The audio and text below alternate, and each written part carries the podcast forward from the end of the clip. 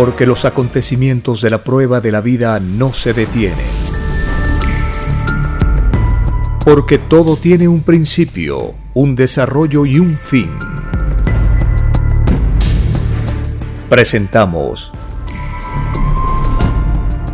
El tiempo está cerca. Una gran oportunidad para cambiar nuestros destinos y la vida. El cambio de costumbres provocará la caída del sistema de vida, de las leyes del oro. Los acontecimientos le salen al encuentro a las criaturas. Una nueva revelación, escrita por el primogénito solar, Alfa y Omega, se extiende por el mundo. Ciencia celeste, nueva moral, filosofía común, justicia divina. El tiempo está cerca.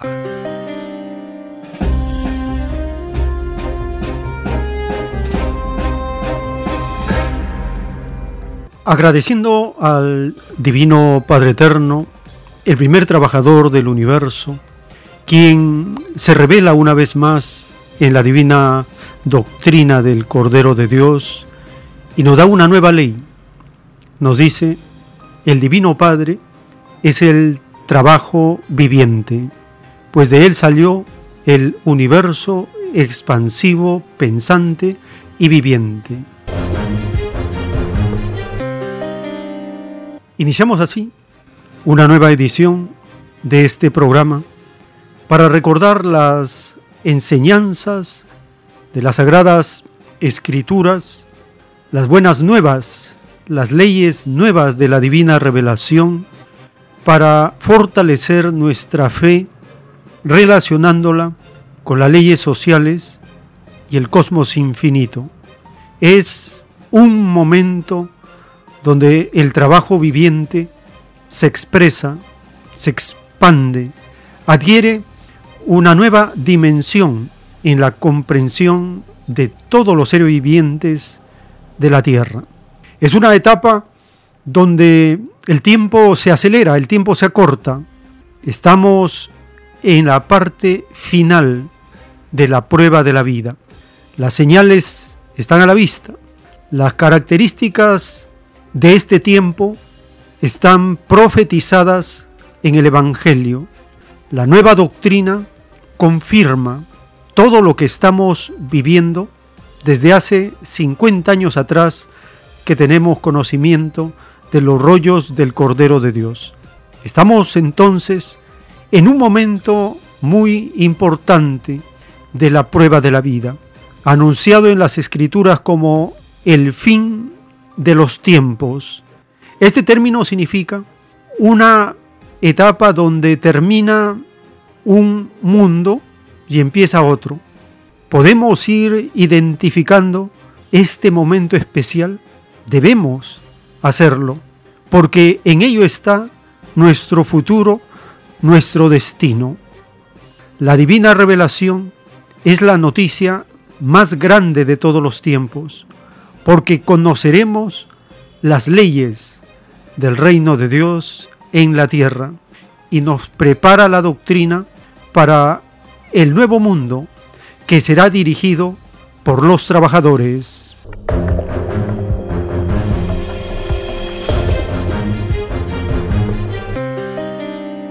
Bienvenidos.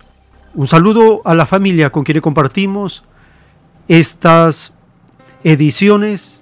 Compartimos audios, informes, lectura de los párrafos de la ciencia celeste, textos de las Sagradas Escrituras, informaciones actualizadas de los sucesos, de los acontecimientos de la patria planetaria. Empezamos en esta fecha especial, el primero de mayo, a nivel de la patria planetaria, se conmemora una fecha que está marcada por el sacrificio, la valentía de los trabajadores, niños, niñas, hombres, mujeres, de toda edad, porque en esta prueba de vida la clase de seres humanos que utiliza el yugo como norma, nos hace a nosotros vivir un calvario. Pero este valle de lágrimas está llegando a su fin.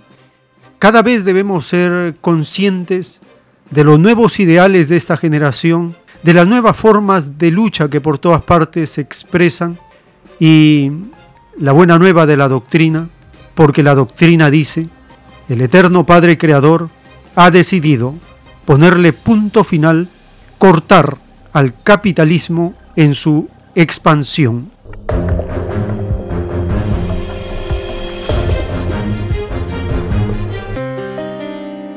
Leyendo los rollos del Cordero, encontramos un concepto, un término, una denominación que utiliza el Divino Creador, el trabajo viviente. En una parte de los rollos telepáticos, el Divino Creador, en estas conversaciones telepáticas con el autor de la ciencia celeste, el primogénito solar, le dice, siempre se cumple la voluntad del Padre, que quiere lo mejor para sus hijos y está en todas partes, atendiendo a todos, mundos, soles y criaturas, en un grado tal como vuestra mente pueda imaginar, en el macro y en el microcosmo. El Divino Padre es el trabajo viviente, pues de él salió el universo expansivo, pensante y viviente. En cada planeta se le conoce. Sus divinos nombres son infinitos, porque los mundos también lo son. Y en todo instante y en todo pensar, el infinito va en eterno aumento. Mientras más se vive, más se extiende el universo, porque vuestras ideas que creáis a diario son gérmenes de futuros planetas. Y los hijos que vosotros llamáis animales también piensan y también producen ideas, de las cuales nacen futuros mundos que llevarán el sello de su propia filosofía viviente. Lo que le sucede a la idea en el espacio es algo que fascinará al mundo, recién comprenderéis el origen del universo y será en un grado tal que cambiará vuestro propio pensar, porque nadie querrá perder su alma, nadie querrá generar malas ideas, porque de ellas nacen filosofías demoníacas, de ellas surgen los futuros infiernos. Todos querrán producir ideas buenas, ideas sanas, de la más sublime moral, porque de ellas nacen los futuros paraísos. Esta fascinante verdad estaba entre vosotros. Escrito fue, hay que ser chiquitito y humilde para ser grande en el reino de los cielos. ¿Y qué más chiquitito al grado de invisible y humilde que vuestras ideas? son tan microscópicas que solo se dejan sentir y no se ven. ¿Y qué más grande que un planeta? Dictado por el Divino Padre Eterno, escrito por el primogénito solar, Alfa y Omega.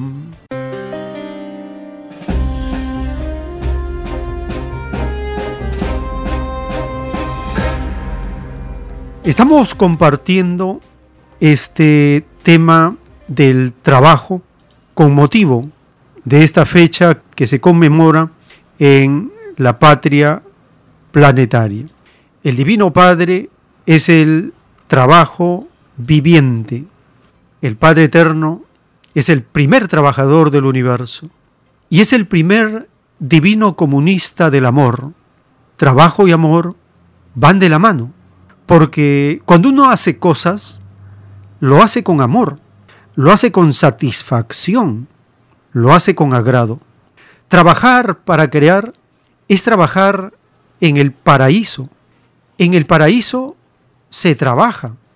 El Divino Padre ordenó a los primeros padres terrenales, Adán y Eva que trabajaran. Lo podemos leer en el libro del Génesis, capítulo 2, verso 15. Y Dios puso al hombre en el huerto de Edén para que lo labrara y lo guardase. Génesis 2.15. Desde el inicio, lo primero que ordena el divino creador es que trabaje. Y de ahí viene luego el mandato más antiguo cuando son sacados del paraíso. El mandato más antiguo dice, te ganarás el pan con el sudor de tu frente. Y todo es trabajo. No hay nadie que esté de ocioso en la naturaleza. Trabajan los querubines de los elementos de la naturaleza, los querubines de la tierra, del agua, del viento, de la energía del fuego, del sol, del magnetismo, de la cohesión, del movimiento, de todo. Los querubines son trabajadores incansables, son grandes sabidurías, grandes inteligencias creadoras que están al mando de todo lo microscópico que constituye un átomo, una molécula, una idea, un segundo. Lo más microscópico está constituido por querubines. Son estos obreritos y obreritas del Señor, el infinito ejército del Divino Padre Jehová, de trabajadores y trabajadoras. El trabajo viviente se expresa en todo el universo. Si nos tomamos el trabajo de ubicar en un centímetro cuadrado la cantidad de actividad invisible que existe allí, nos quedaríamos pero asombrados y maravillados. En un centímetro que ubicáramos en el espacio, allí vamos a encontrar infinitas partículas que van hasta lo más microscópico, llegando al querubín. Y todos ellos están en constante trabajo para mantener la armonía y existencia de todos los cuerpos celestes por mandato del Divino Padre, porque Él es el primero que actúa en el macro y en el micro.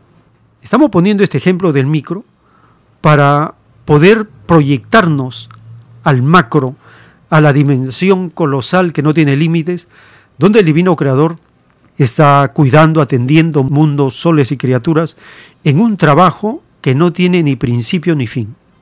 Entonces cuando nosotros escuchamos eh, que muchos dicen, en el paraíso sus criaturas están ahí de ociosas, no hacen nada, están descansando.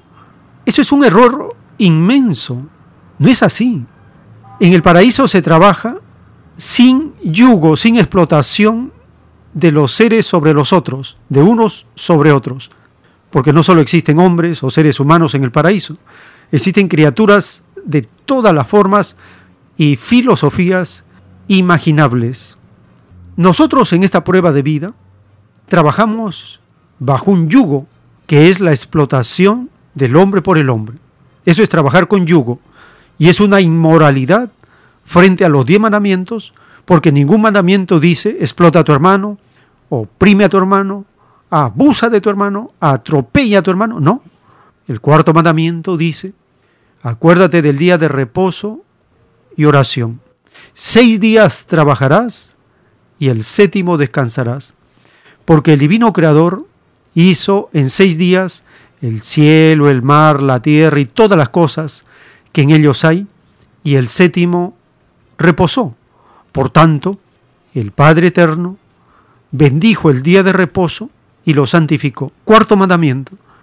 Nos está hablando de la ley del trabajo de la disciplina, de la más elevada moral, de la más grande adoración al Creador de todas las cosas. Empezamos escuchando al autor de la ciencia celeste, recordándonos una vez más que la verdadera adoración al Divino Creador es el trabajo y no hay más.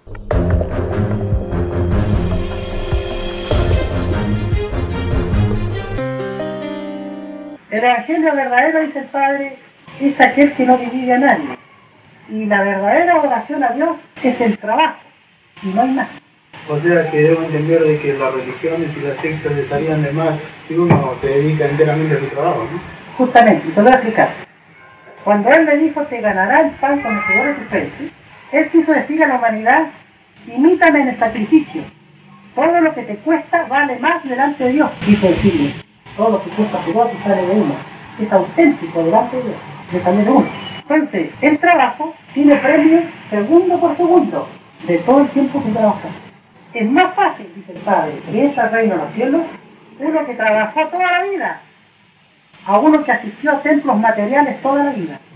Los que asistieron a templos materiales adorando imágenes no tienen puntaje, porque se les advirtió en el Evangelio. No adorarán imágenes, ni semejanza, ni templo alguno.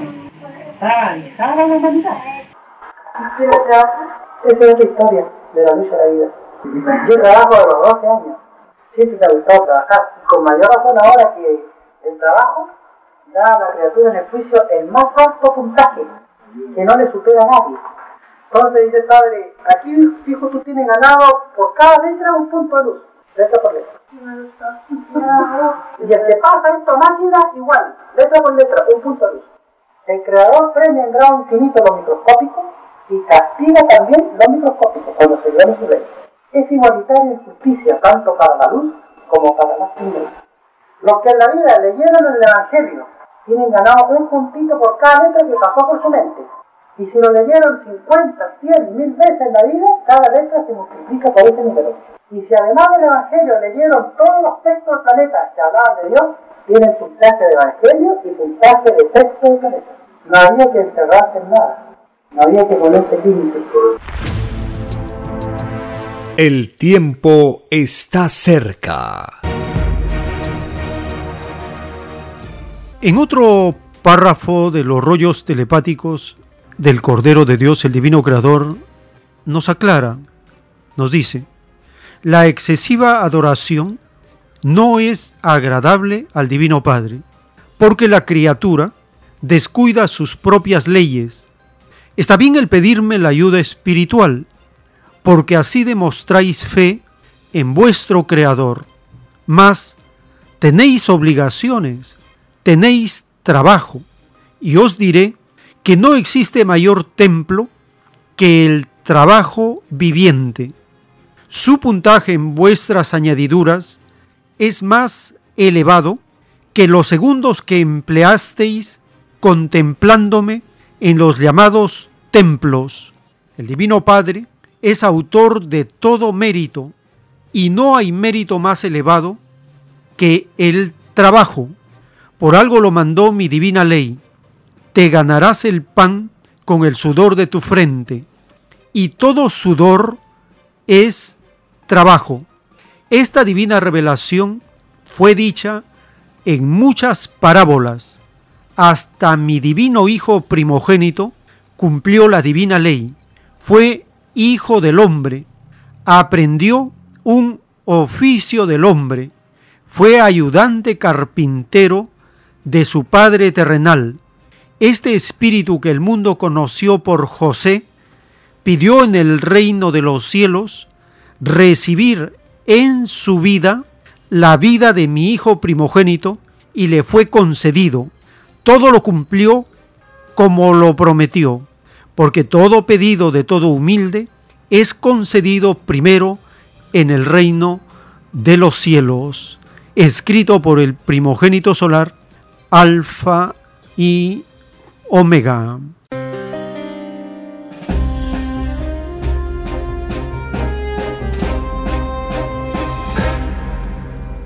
Y así está escrito en el libro de Juan capítulo 5, verso 17, Jesús les respondió, mi Padre Celestial hasta ahora trabaja y yo también trabajo.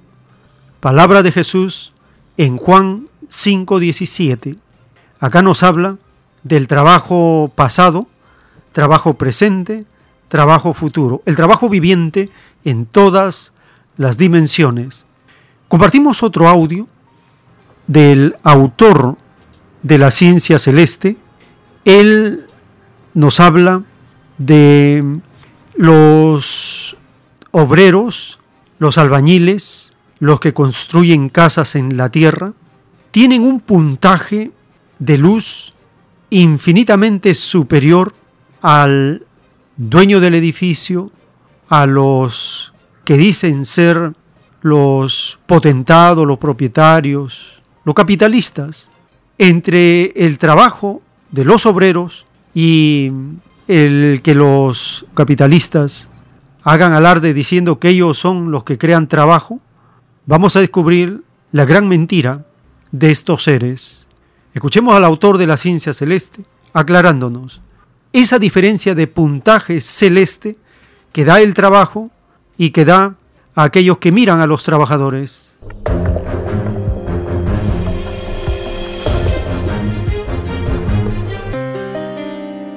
Esa parábola, hijo, que dice que todo humilde es primero delante de Dios, significa lo siguiente. Imagínate, hijo, todos los que construyen casa en la tierra, los albañiles, los obreros, estos seres, hijos, que construyen casas, palacios, templos para los ricos de la tierra por lo general, tienen ganado tantos puntitos de luz como moléculas contenía el cemento, la arena, el ripio, el agua que trabajaron. Tienen un puntaje más infinitamente superior que el dueño del edificio. El dueño del edificio no gana nada. Las cosas había que hacerlas. Un planificador, hijo, que da el pan para la comunidad, tiene ganado tantos puntajes de luz como moléculas contenía la harina, el agua que amasó para hacer el pan. Y como el, pan el panadero es un trabajo colectivo, cada molécula se multiplica por mil. El que nunca trabajó en la vida, porque tuvo una abundancia que no, que no trabajaba, no ganó nada. Y todas las virtudes del que no hizo nada se quejan en el juicio de que no saben nada. Eso significa los humildes son los primeros delante de Dios. Y como la humildad y lo de Dios adquiere formas infinitas, las naciones pequeñas, llamadas subdesarrolladas, son humildes delante de Dios, que fueron explotadas por las mayores.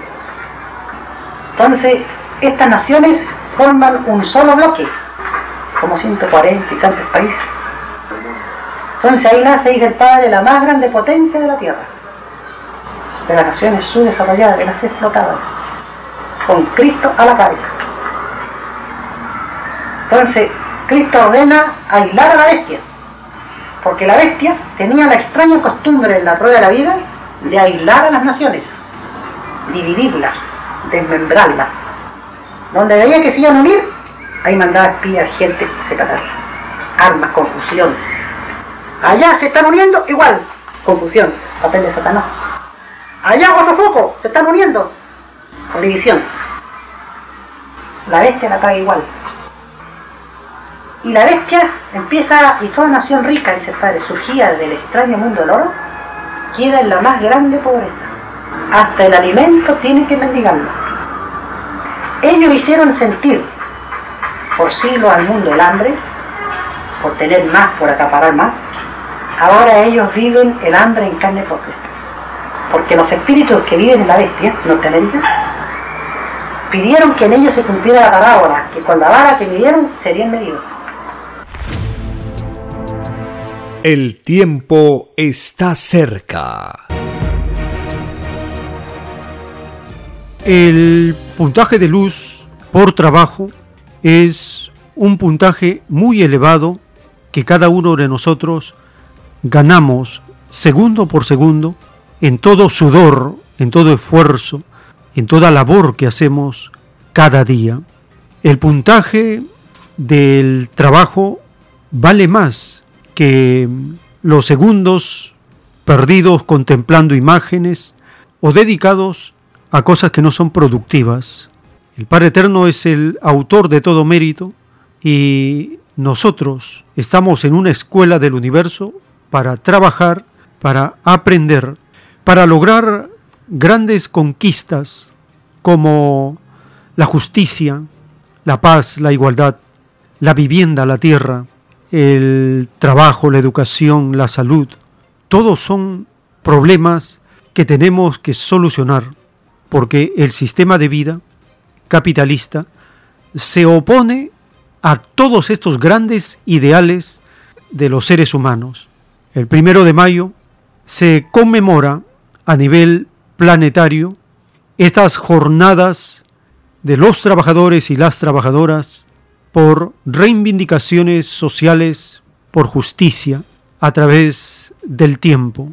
Compartimos un audio preparado por radialistas. Allí dan algunos datos de lo ocurrido en esta jornada de la huelga iniciada un primero de mayo de 1886.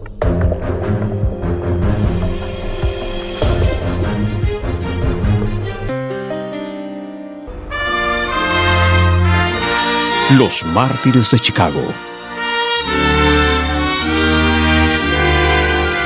Jornadas de 12, de 14, de 16 horas. Las factorías norteamericanas amasaban enormes capitales con mano de obra barata. Migrantes mal pagados, mujeres extenuadas, niños que no conocían los días de descanso. El primero de mayo será la rebelión. El primero de mayo será la rebelión. El primero de mayo será la rebelión. El primero de mayo de 1886, una ola de huelgas sacudió a Estados Unidos. 5.000 empresas quedaron paralizadas. En Chicago las fábricas cerraron, los muelles se clausuraron y los obreros en ropa de domingo llenaron la avenida Michigan. ¡Ocho horas de trabajo! ¡Ocho horas para trabajar! ¡Ocho para descansar! Y ocho horas para hacer lo que nos dé la gana. A lo largo y ancho del país, medio billón de obreros y obreras exigían una jornada laboral de ocho horas. En Chicago, 80.000 hacían huelga. En la fábrica McCormick hubo un enfrentamiento. La policía disparó sobre la multitud. Seis trabajadores perdieron la vida y los heridos se contaron por decenas. Ante la masacre, los dirigentes sindicales convocaron a una nueva manifestación el 4 de mayo en la Plaza High Market. Era el atardecer de un día lluvioso. Sobre un vagón y frente a miles de trabajadores, habló Augusto Spies, periodista alemán. Habló Albert Parsons, obrero norteamericano. Hablaron los líderes anarquistas. De repente, policías fuertemente armados llegaron a la plaza High Market. Un capitán ordenó dispersarse a los manifestantes. Le respondieron que el mitin era legal y pacífico. Entonces ocurrió. Una bomba cortó el aire y explotó entre las filas de los uniformados. Un policía cayó muerto y varios quedaron heridos. De inmediato, los guardias abrieron fuego cerrado sobre la multitud que huyó despavorida quedando atrás 38 muertos y más de 200 heridos.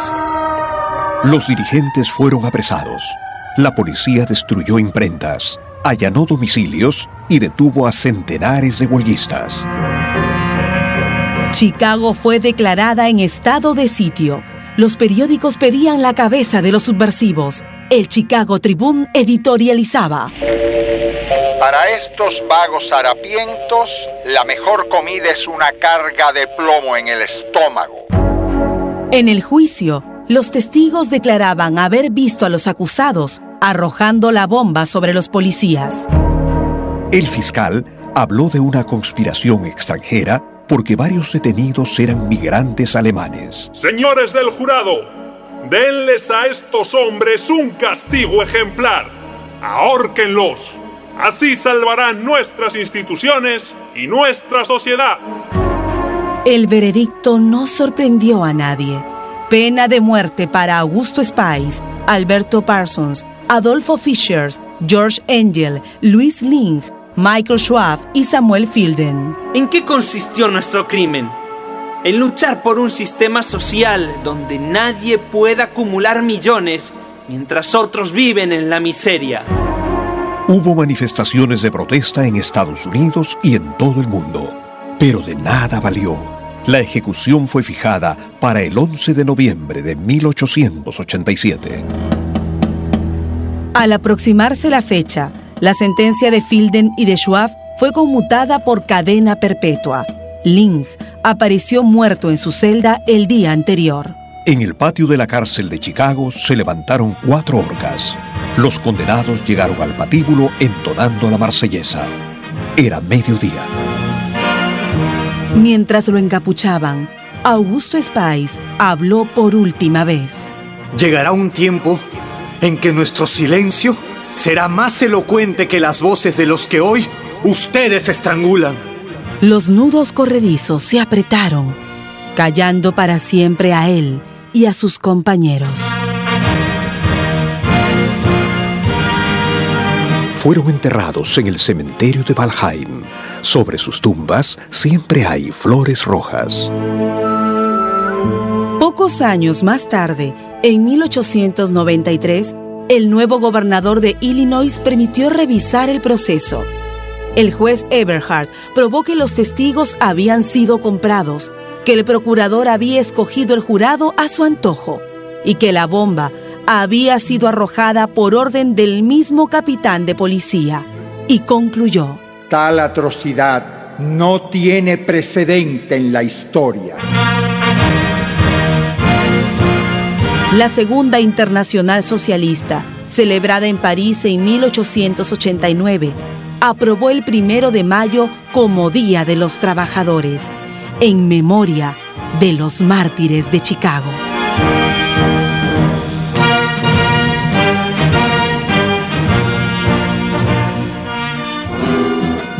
Una producción de radialistas apasionadas y apasionados.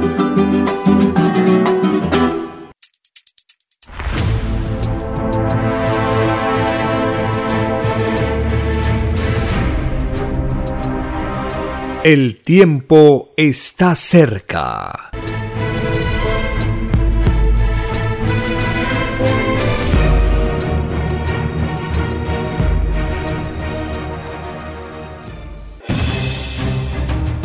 El tiempo ha llegado.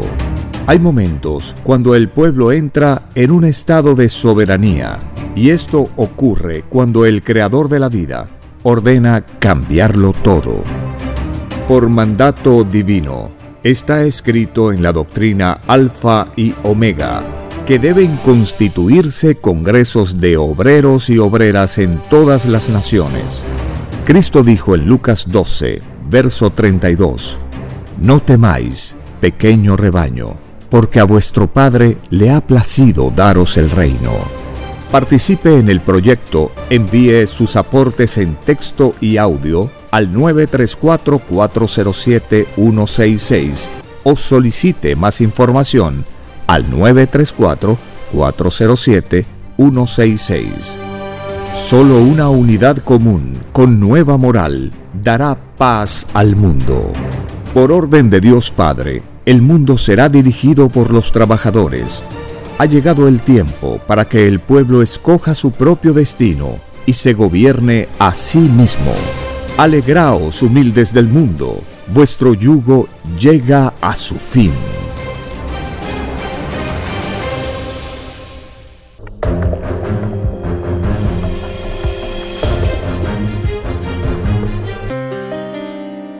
En el libro de Juan capítulo 10, verso 16, el divino Cristo profetiza que Él unificará a todo el planeta en un solo rebaño y un solo pastor.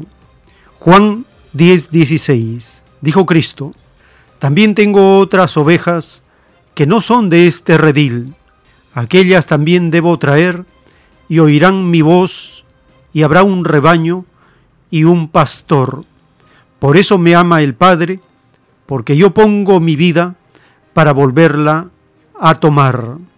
Libro de Juan, capítulo 10, verso 16 y 17.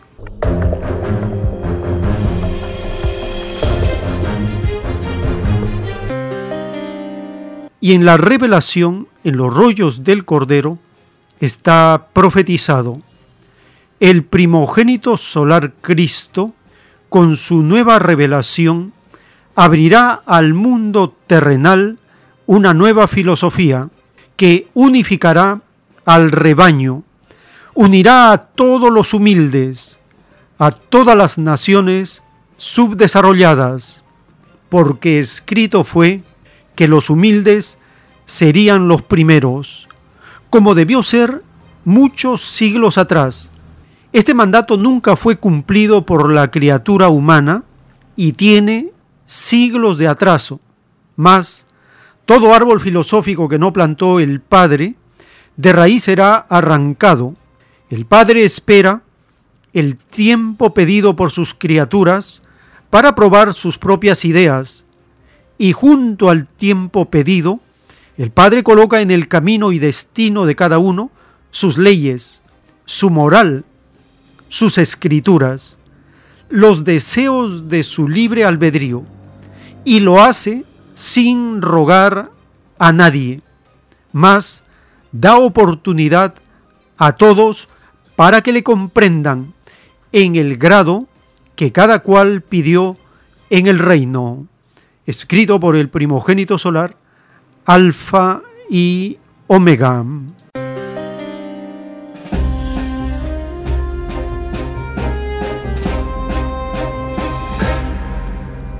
El mandato del Divino Creador en las Escrituras y de Cristo es que durante la prueba de la vida deberíamos habernos unificado en una sola patria planetaria, una sola comunidad universal, un solo gobierno, un mismo destino, una sola bandera, un mismo ideal, un solo plan.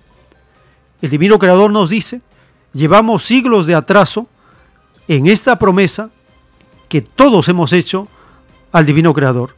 Pero ahora, como estamos en tiempo de juicio, es el Hijo de Dios quien unifica al mundo en un solo rebaño. Los intentos por unificar a los trabajadores, a las trabajadoras de la patria planetaria, se reflejan en las grandes revoluciones de los humildes, de los obreros, de los trabajadores, y también se refleja en sus signos en sus cantos como la internacional. La internacional es el himno de los trabajadores del mundo entero, la mayoría de ellos organizados por los llamados partidos socialistas y comunistas, así como organizaciones que tienen este ideal común de la liberación de los oprimidos, como lo ordena las escrituras del yugo del opresor.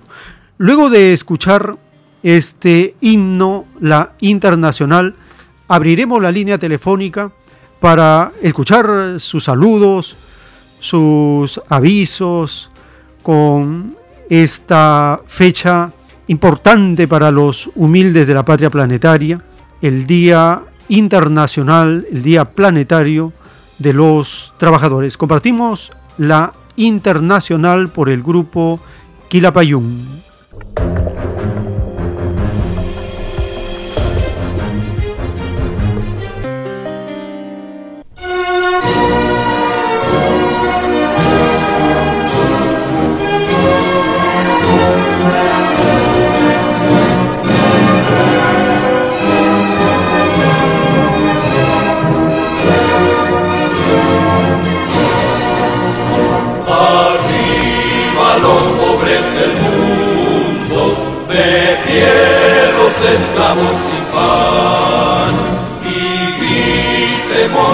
Todos unidos, viva la internacional, removamos todas las ramas que nos impiden nuestro bien, cambiemos el mundo de fase, hundiendo al imperio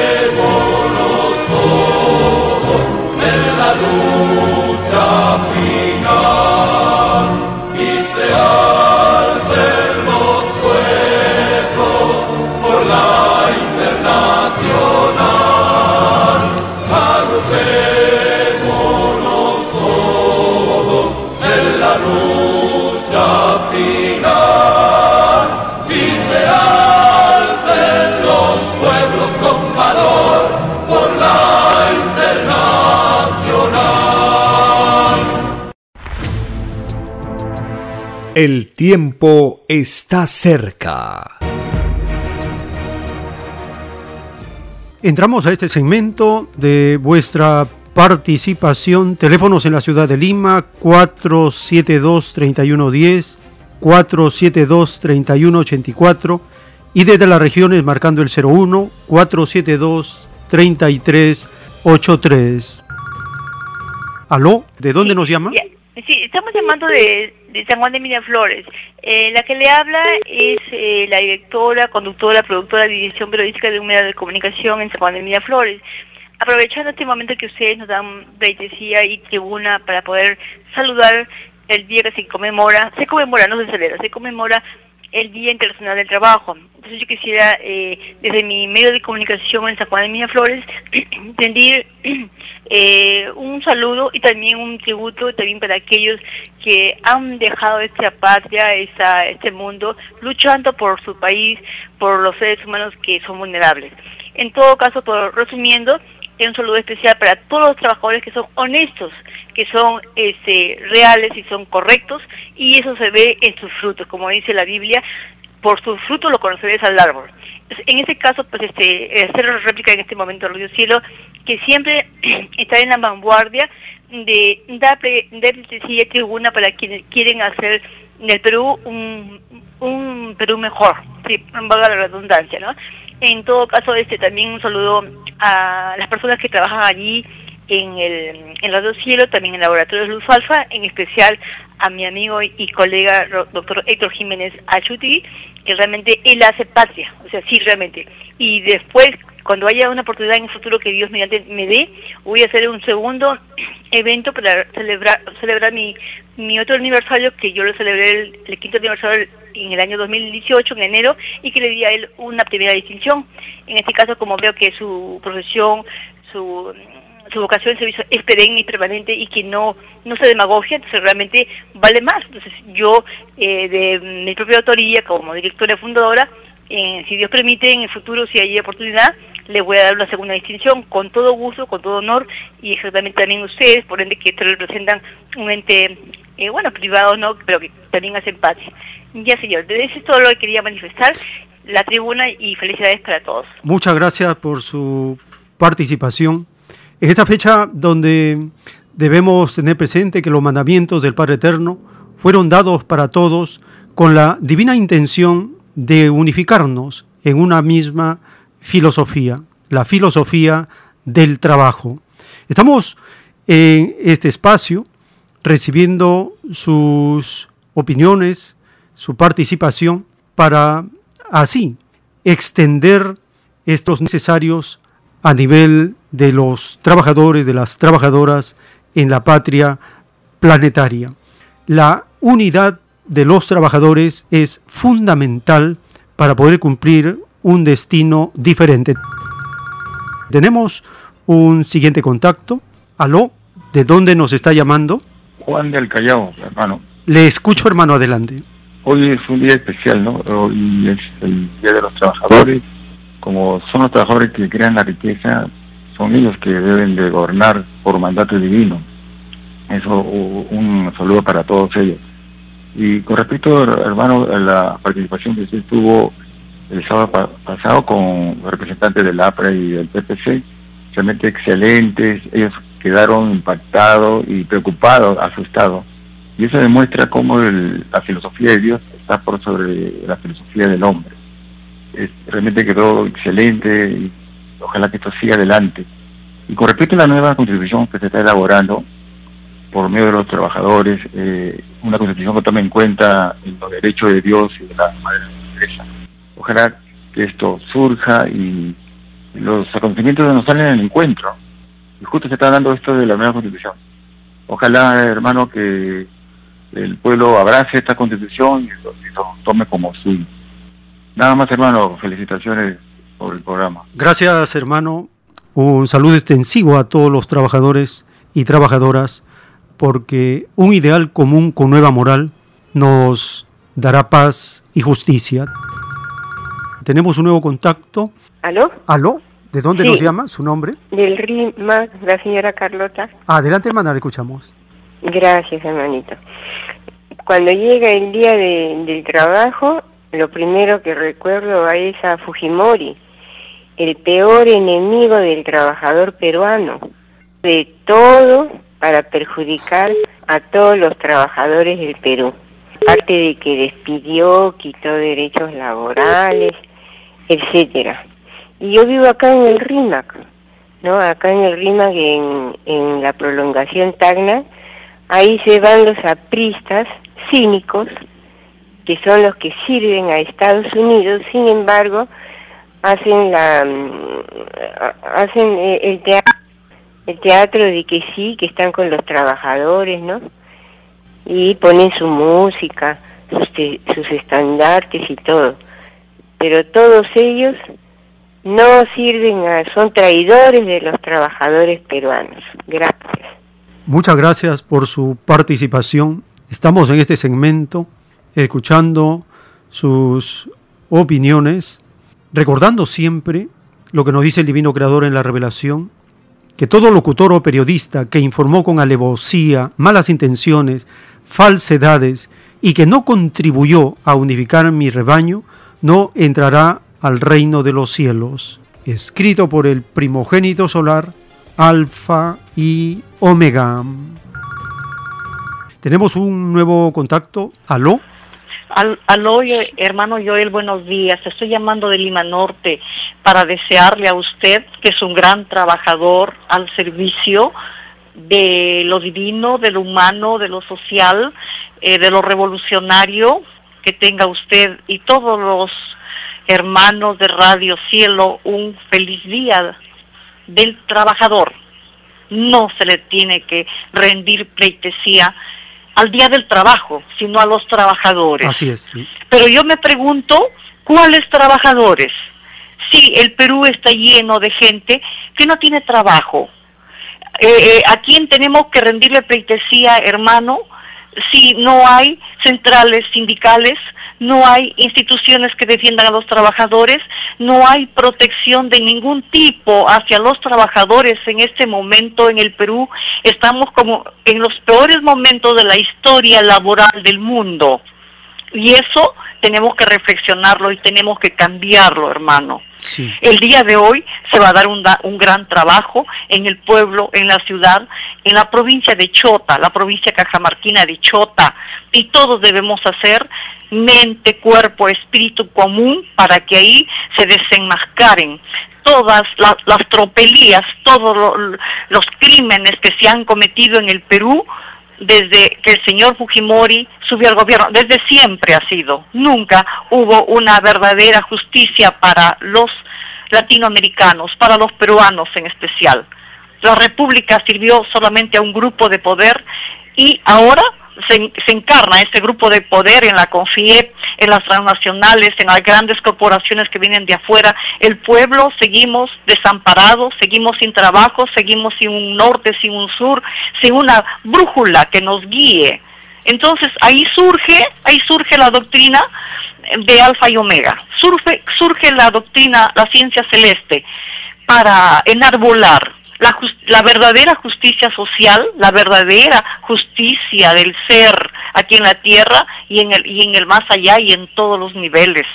Hermano, urge que nosotros prestemos atención a esta discusión que va a haber, eh, discusión, eh, pelea, intelectual debate, lo que se llame, hermano, y tomemos conciencia de lo que tenemos que hacer nosotros, cada uno de nosotros, y desarrollar en estos pequeños días que queda antes de las elecciones y por lo menos empezar teniendo un gobierno de raigambre popular, de raigambre del trabajador, mirar desde abajo al Perú, dejar que nos sigan atropellando, hermano, y feliz día por todos los trabajadores que sacrificadamente, estoicamente, valerosamente llevan un pan a su familia, porque nadie ampara al trabajador en este país.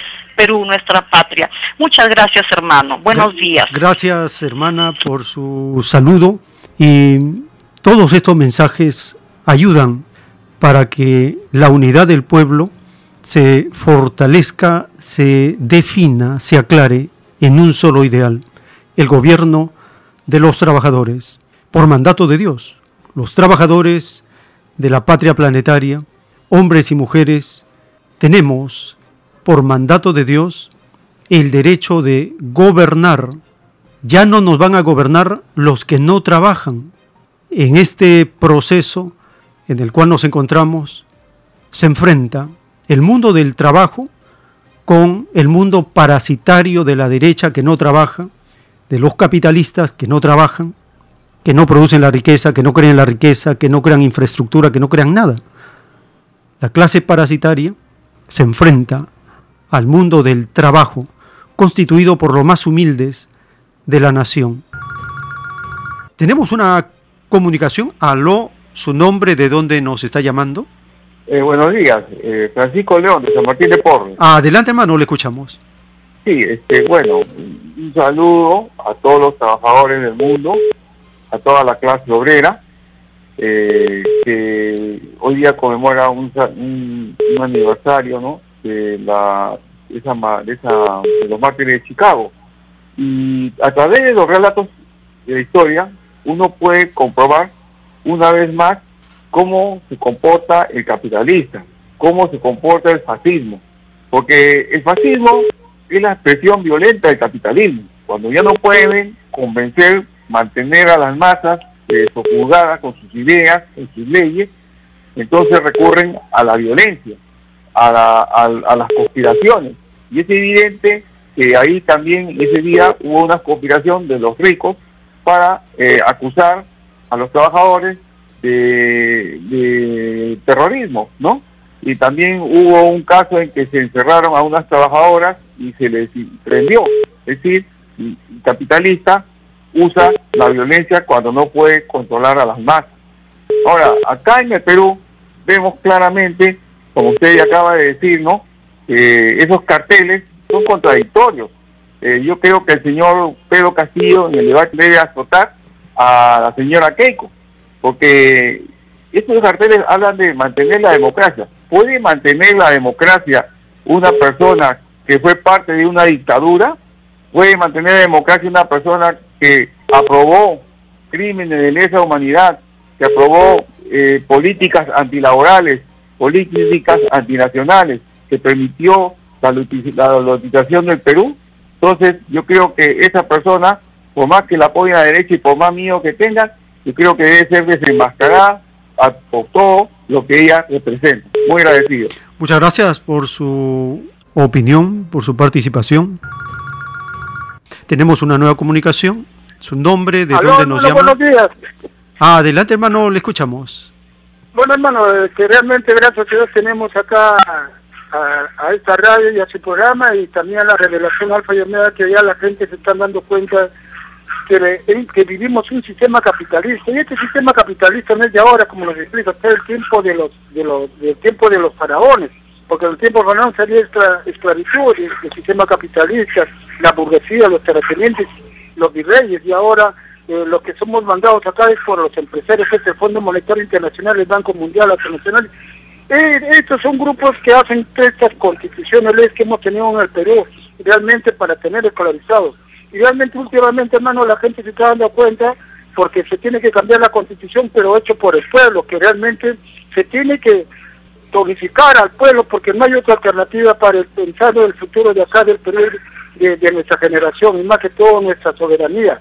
Todo toditita nuestra soberanía, por ejemplo, lo tienen en manos los extranjeros, el mar lo administran los extranjeros. Por ejemplo, estoy conversando, hermano, me dijo negocio ambulatorio, me voy por, por los mercados, todos los departamentos de acá del sur se han apoderado de empresarios chilenos, creo que son extranjeros, que realmente ellos están vendiendo por metro cuadrado en todo el Perú, hermano. Yo viajo así, pues, se vende terreno, se vende terreno, y acá en San Juan de Lugancho se vende a la altura, están vendiendo. Entonces, con esta constitución realmente se han apoderado y tenemos que tomar conciencia acá del pueblo y pensar en el futuro. Más que todo, como usted lo explica, hermano, que con este sistema capitalista somos esclavos y estos partidos que están toda la vida han servido para los grandes empresarios como acá una candidata que tenemos, pero en algunos hay ignorancia, hermano, que todavía defienden a ellos y no tienen, yo cuando converso con ellos a ver que le digo cuál es la posición, qué sistema vivimos, no, no hablan, critican más bien un sistema capitalista, que son marxistas y realmente no saben qué cosa es comunismo, socialismo, más la gente, pero hablan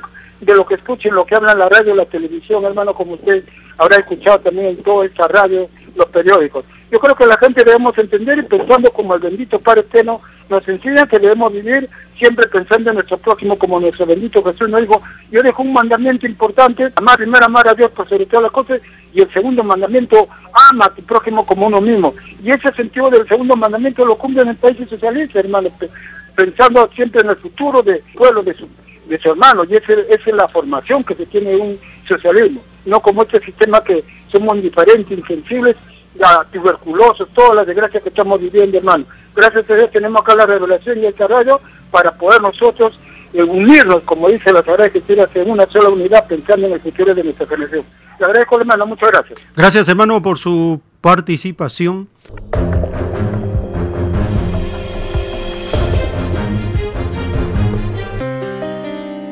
Es un momento importante que vivimos.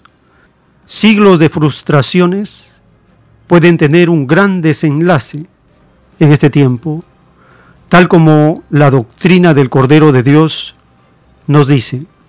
Mientras exista una sola filosofía que divida a los hombres, jamás este mundo tendrá paz y justicia. El demonio se aprovecha de la desigualdad de opiniones. A esta desigualdad le llama libertad. Y cuando un pueblo, con grandes sacrificios y luchas, ha logrado unificarse, el demonio comienza a trabajar por derribar tal unión. A vuestro Satanás, cuyo poder lo tiene en el oro, no le conviene la unificación de ningún pueblo, porque su propio poder decae. Solo Satanás divide y se divide a sí mismo. Dictado por el Divino Padre Eterno, escrito por el primogénito solar, Alfa y Omega.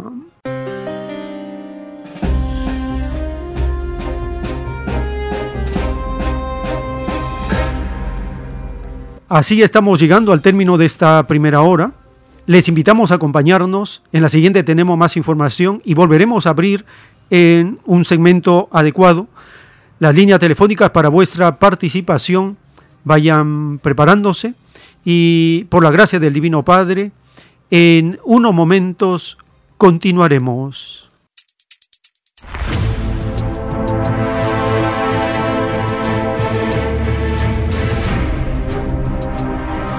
El tiempo está cerca.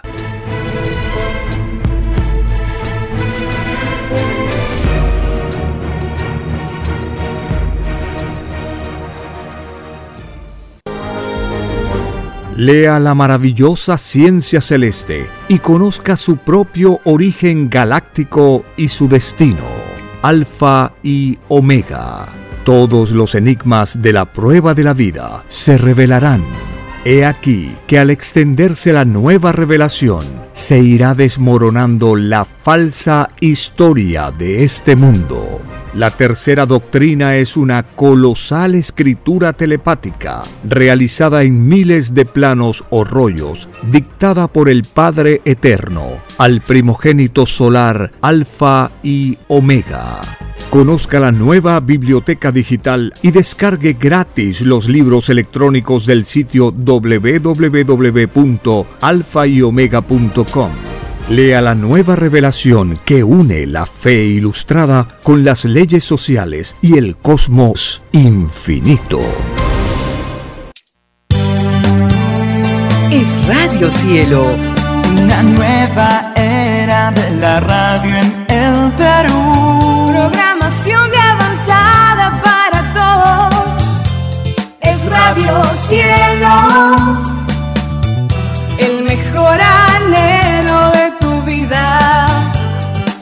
Es Radio Cielo. Sembrando amor y conciencia. Es Radio Cielo. Ahora, tu radio favorita, Cielo, llega a todo el mundo. Visítanos e interactúa con todos tus conductores de la variedad de programas que ofrece tu radio Cielo. Radio Cielo en la red. Ingresa a la www.radiocielo.com.pe y desde tu teléfono móvil, interactúa con nosotros. Radio Cielo, a la vanguardia de la tecnología. Te- te- tecnología. Ci- cielo.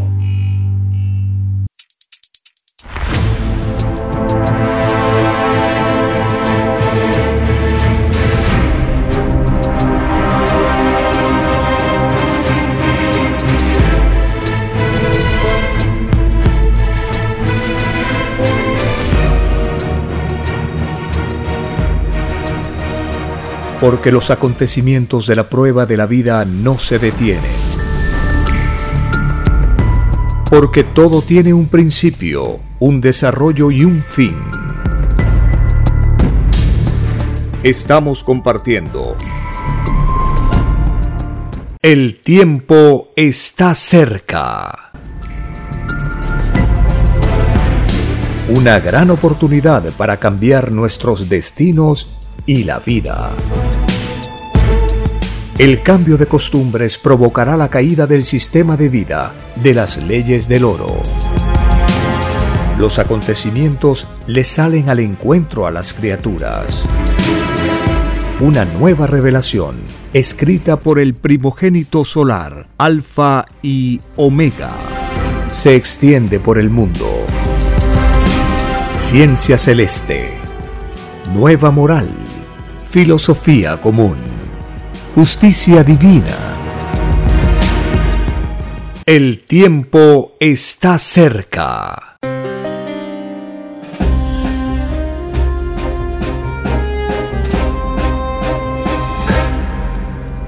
Gracias al divino creador de todas las cosas, estamos compartiendo estas informaciones en esta fecha, el primero de mayo, un día donde los trabajadores de la tierra, hombres y mujeres, reflexionan, evalúan su forma de lucha y continúa, porque el ideal de la liberación está todavía pendiente. En uno de los rollos telepáticos del Cordero de Dios, el Divino Padre Eterno nos dice, el extraño y desconocido sistema de vida basado en el interés al oro que los hombres se dieron fue incompatible para poder conservar la inocencia de un niño a través de la vida. El extraño sistema de vida de los hombres dieron al mundo costumbres y sensaciones que ninguno de ellos había pedido a Dios. Es por esto es que se dice extraño y desconocido sistema de vida, porque nada injusto, ni nada desigual, ni nada desequilibrado se pide a Dios. La prueba de la vida que los hombres habían pedido a Dios consistía en que se unificaran en el más corto tiempo, porque lo que unifica es de Dios, lo que divide es de Satanás. El extraño sistema de vida que los hombres eligieron fue ideado por espíritus comerciantes.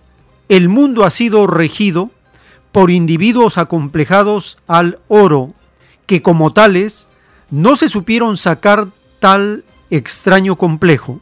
Fueron sus ambiciones basadas en leyes desiguales lo que perpetuó la división del mundo y las multitudes se durmieron. Es por esto es que fue escrito, todo espíritu duerme en la vida. Los seres se duermen con respecto a la defensa de sus derechos. Quieren la paz y aplauden a las armas. Nadie quiere morir y se ufanan por exponerse al funcionamiento de las armas.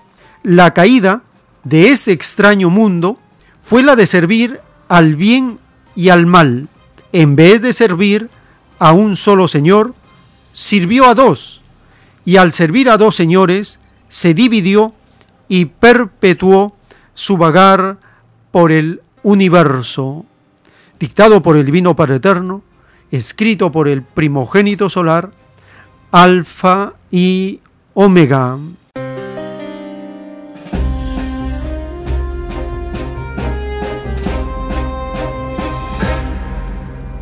Dice la revelación que la promesa de todos nosotros fue la de unificarnos en el más corto tiempo. Si consideramos desde la llegada del Divino Cristo, el primer revolucionario de este mundo, han pasado dos mil años. Tenemos dos mil años de atraso en habernos unificado en una sola patria planetaria. ¿A qué se debe? Uno de ellos, dice la revelación, es el dormir de las multitudes, el dormir de las masas todo espíritu duerme en la defensa de los propios derechos. En el proyecto de constitución está establecida la ley dada por el Padre Eterno en los rollos que dice, el derecho nace en el mismo instante en que la criatura es consciente de su derecho, es consciente del derecho. Si nosotros no somos conscientes que tenemos derechos, los espíritus acomplejados al interés del oro abusan, atropellan. Nosotros tenemos entonces que ser conscientes de nuestros derechos. Derecho a la igualdad es fundamental. Derecho a la vida, derecho al trabajo, a la educación, a la vivienda, derecho a la salud, derecho a la alimentación. Son incontables los derechos que nosotros tenemos pero el capitalismo nos quita todos esos derechos. Y cada vez que hay oportunidad, nos vuelve a quitar lo que ya habíamos conquistado con décadas o siglos de luchas, de sacrificios. Esta llamada crisis mundial de salud es aprovechada por los capitalistas para quitar derechos a la población. Compartimos un audio del Frente de Izquierda de Argentina, la vocera, una de las voceras de este Frente de Izquierda de Argentina, con claridad en el Parlamento a todos, incluyendo lo más reaccionario de la derecha, les aclara una vez más que esta crisis mundial ha demostrado que los trabajadores, hombres y mujeres, son esenciales para la sobrevivencia. Una vez más, la sobrevivencia de esta humanidad recae en los trabajadores, hombres y mujeres de la patria planetaria.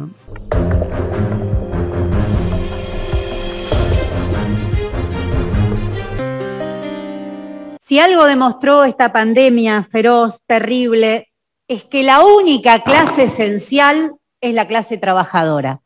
Algo que desde la izquierda siempre sostuvimos, por eso peleamos, pero la pandemia lo demostró cruelmente.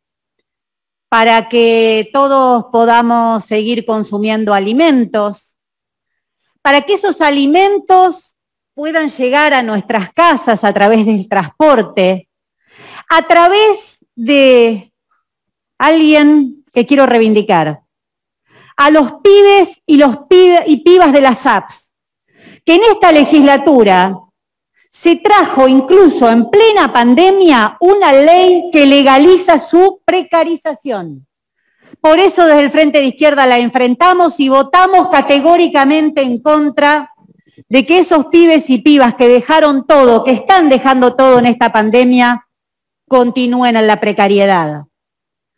Porque demostró la pandemia también el lugar central que tienen los y las trabajadores, docentes, para la educación de todos nuestros pibes.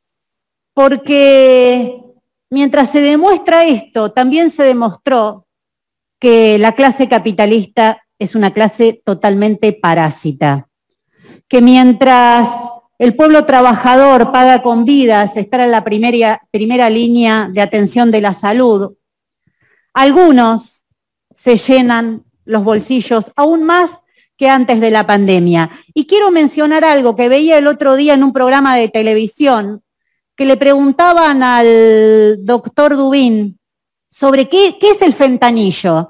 Y él contaba no se llega a ver ahí, pero él contaba, por ejemplo, que es algo imprescindible en las terapias. ¿Saben cuánto aumentó ese medicamento durante la pandemia? Un 642%.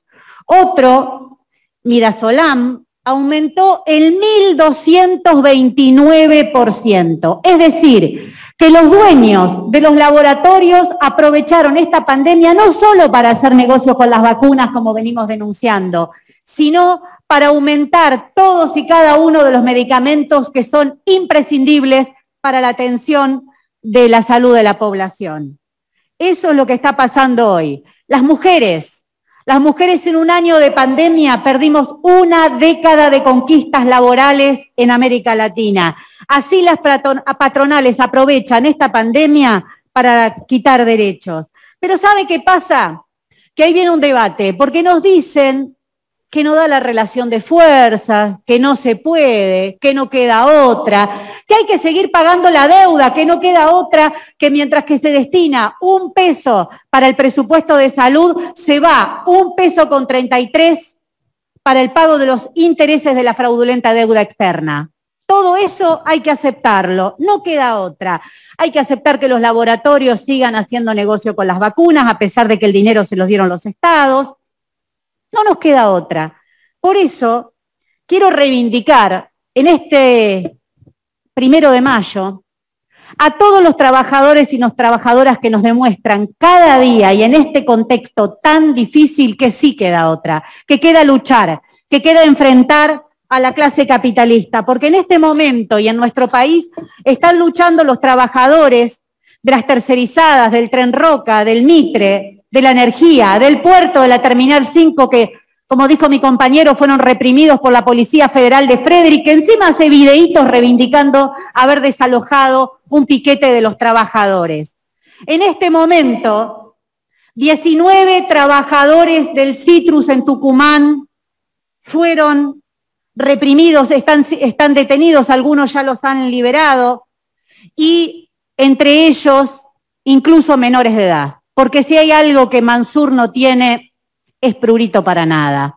Mandó a reprimir, ¿sabe por qué, señor presidente? Porque lo pidió la sociedad rural de Tucumán, que ayer dijo que había que normalizar la situación de los cosecheros que vienen reclamando las rutas. Entonces Mansur mandó a reprimir y hoy todavía quedan varios trabajadores detenidos y toda la zona de Famayá se encuentra completamente militarizada. Así que desde aquí desde el Frente de Izquierda le mandamos toda nuestra solidaridad, el repudio al gobierno y la policía de Mansur y, pedimos la libertad de aquellos que todavía quedan detenidos. Hay luchas en defensa del salario, el reclamo de trabajo genuino de los movimientos sociales contra la desocupación, trabajadores y trabajadoras de la salud como la Clínica San Andrés, el Hospital Arcade, LATAM, la multinacional que se llenó de dinero y dejó 3.000 familias en la calle, calle Arrevif, la enfermería de Cava, que vienen peleando y han estado en la calle durante toda la pandemia reclamando por salario y reconocimiento profesional. O sea, podríamos seguir,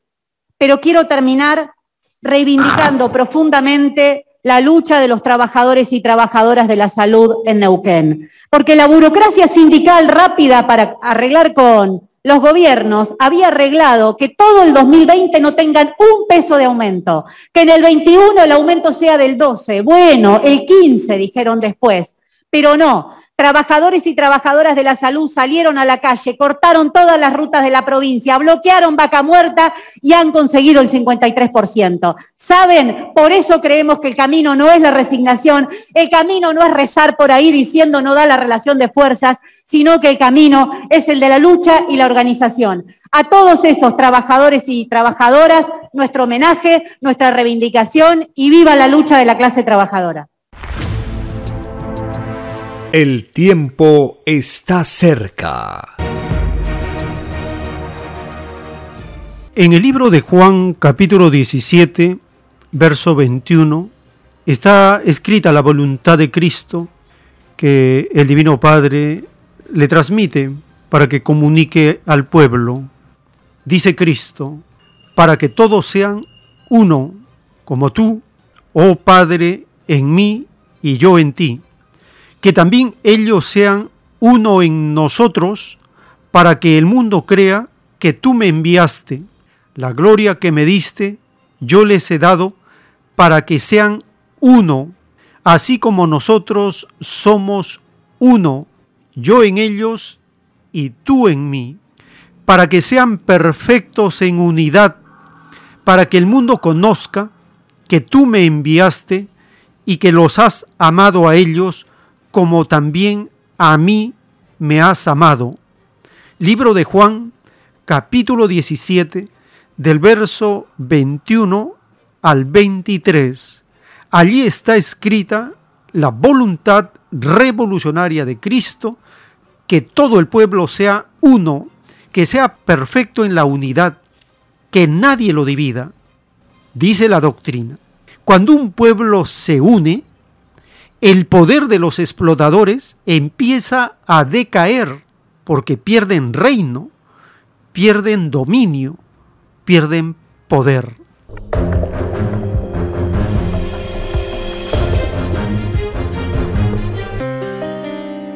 En un párrafo de los rollos del Cordero de Dios, el Divino Padre Eterno nos explica cuando un sistema de vida se convierte en ilegal.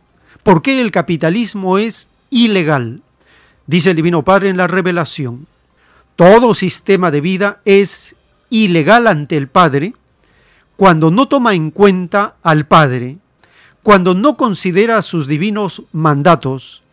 De verdad os digo que las leyes del Padre a nadie dividen, al contrario, unifican a la materia y al espíritu. He aquí el arca de las alianzas, el comunismo de la espiritualidad con la materialidad. El destino viviente de cada uno no es dividirse, sino unificarse en una ley común. Quien no pensó en su propia psicología, en unificación alguna, no entrará al reino de los cielos, porque todos de este mundo pidieron al Padre unificar en sus leyes lo que no estuviera unificado, completar en sus leyes lo que se hizo incompleto. Vuestro sistema de vida es incompleto sin el Padre, y nada incompleto entrará al reino de los cielos. He aquí las doctrinas de hombres, doctrinas que no saben ni de dónde fueron, ni para dónde van, doctrinas doctrinas engañadoras que entretuvieron al mundo, doctrinas ilusorias, solo lo del Padre es eterno. Escrito por el primogénito solar, Alfa y Omega.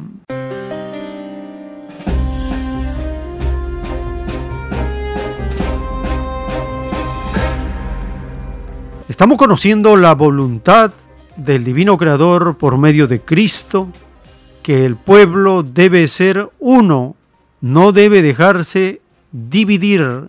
¿Por qué estamos divididos? Porque con facilidad los acomplejados al oro utilizan esa ilusión, esa fascinación que da la mercancía. El oro, convertido en mercancía, ilusiona. Al ilusionar a la gente, la esclaviza.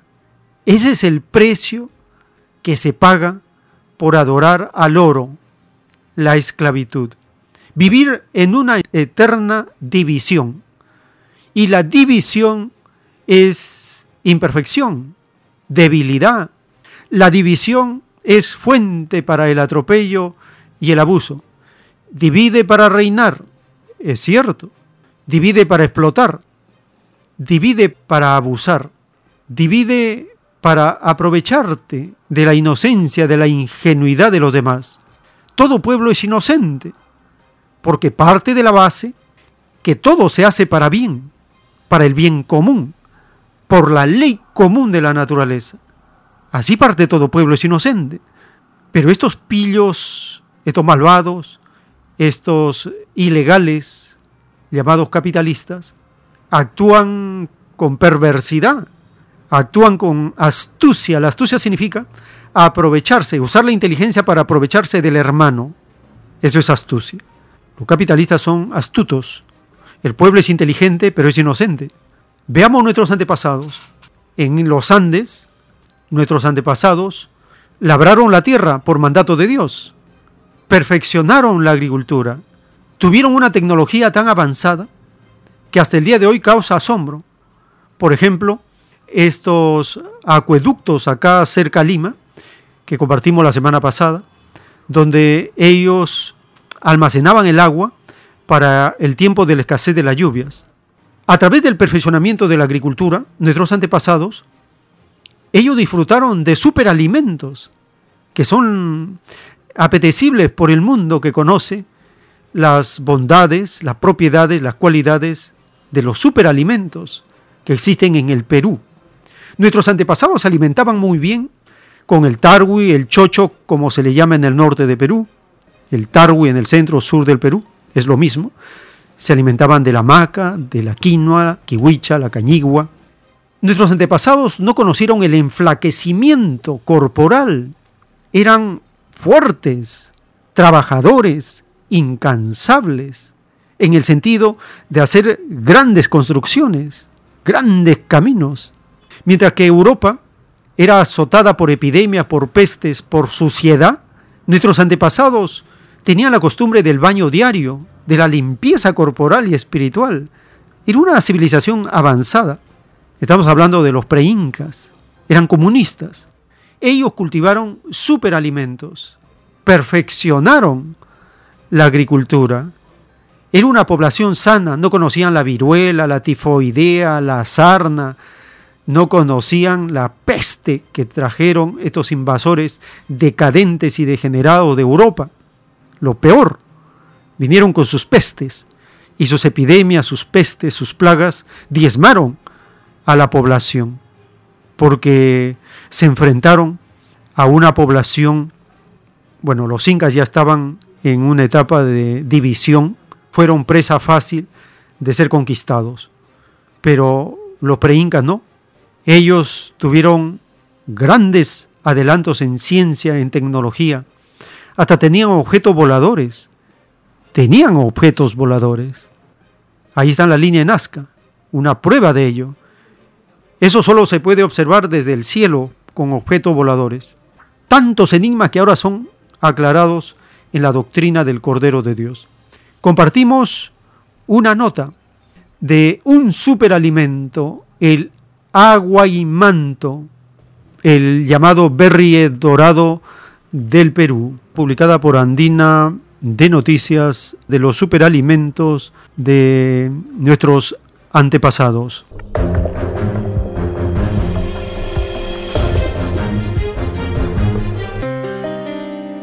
Este delicioso fruto es originario de los Andes peruanos y cultivado desde tiempos ancestrales.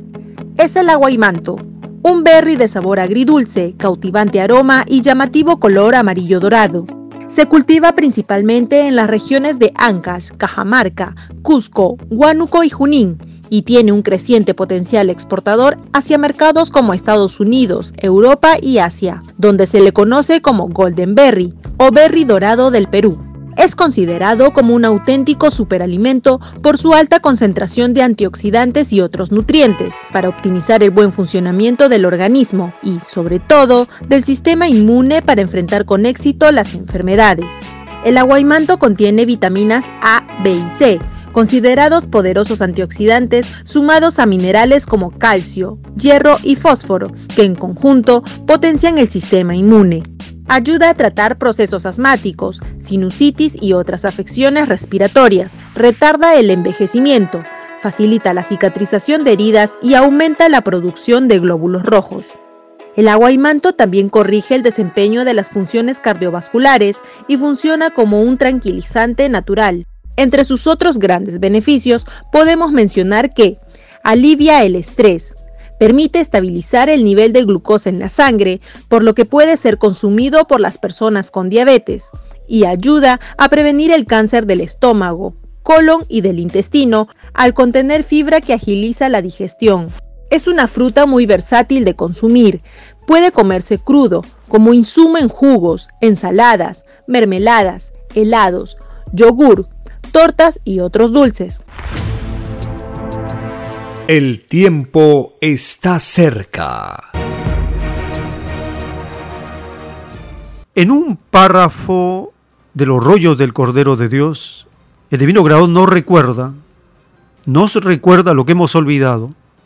Nos dice, antes de venir vosotros a la vida, ninguno estaba dividido, porque vivíais la filosofía del reino de los cielos, vivíais el comunismo celestial con filosofía de niños, no conocíais lo privado, la propiedad, no conocíais la palabra, esto es mío, conocíais la comunidad sin egoísmos y sin divisiones, teníais una sola creencia, adorar al Padre por sobre todas las cosas, y la adoración suprema era el trabajo, el mérito espiritual. De verdad os digo que vuestra prueba de vida en el planeta en que estáis consistía en seguir siendo lo que fuisteis en el reino. Prometisteis al Padre Jehová no dejaros ilusionar por el oro, ni por filosofía alguna que os dividiera espiritual y materialmente. Mas os dejasteis sorprender, fuisteis divididos por dos demonios, el demonio del oro, que se disfrazó de sistema de vida, y el demonio religioso, que os dividió en muchas creencias, habiendo un solo Dios, no más. El demonio del oro os dividió en ricos y pobres, y el demonio religioso os dividió en muchos conceptos de muchos dioses. Ciertamente que sólo el Dios de las Escrituras es el único, y no los dioses de las llamadas religiones, dictado por el Divino Padre Eterno, escrito por el primogénito solar, Alfa y Omega.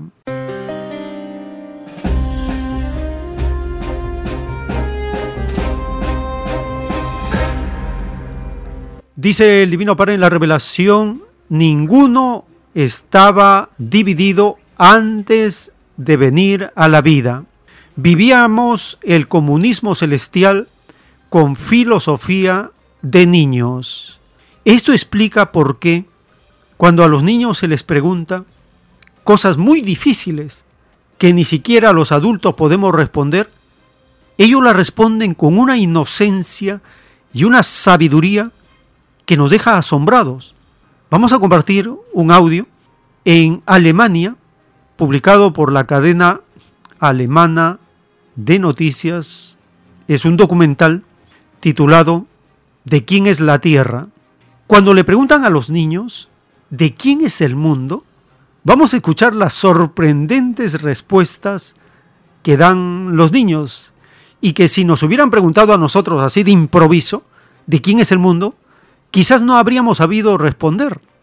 A pesar que en las escrituras dice, del Padre Eterno de Dios es la tierra, el universo y todo lo que en él hay, de Dios en la tierra y toda su plenitud, a pesar que está escrito en el Salmo 24 desde hace miles de años, pero como nosotros, la mayor parte de la humanidad, no estudia las escrituras, ¿qué cosa hubiéramos respondido? A ver, cada uno que se haga esa pregunta, ¿de quién es el mundo? Escuchemos la respuesta de estos niños sabios de quién es el mundo.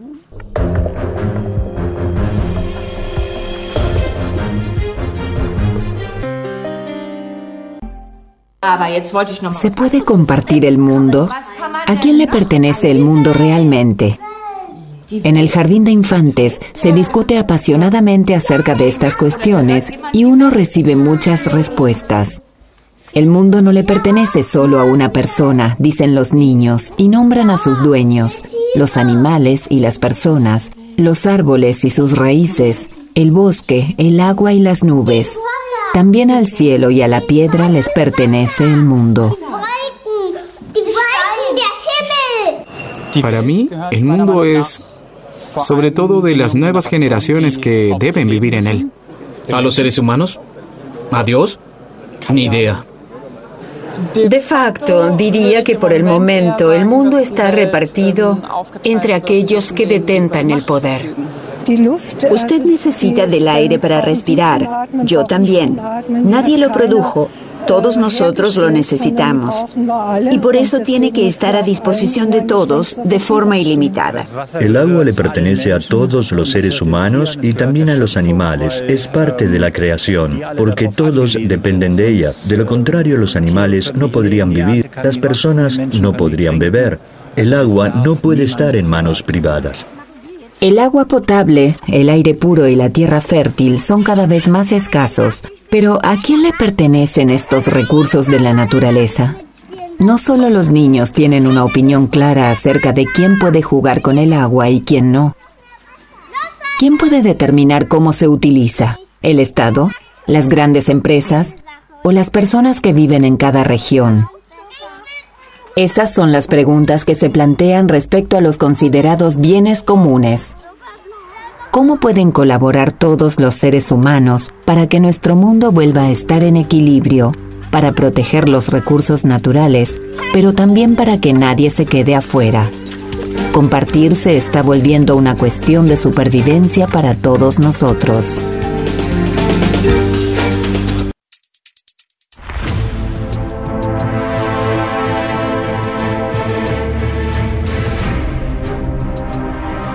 El tiempo está cerca.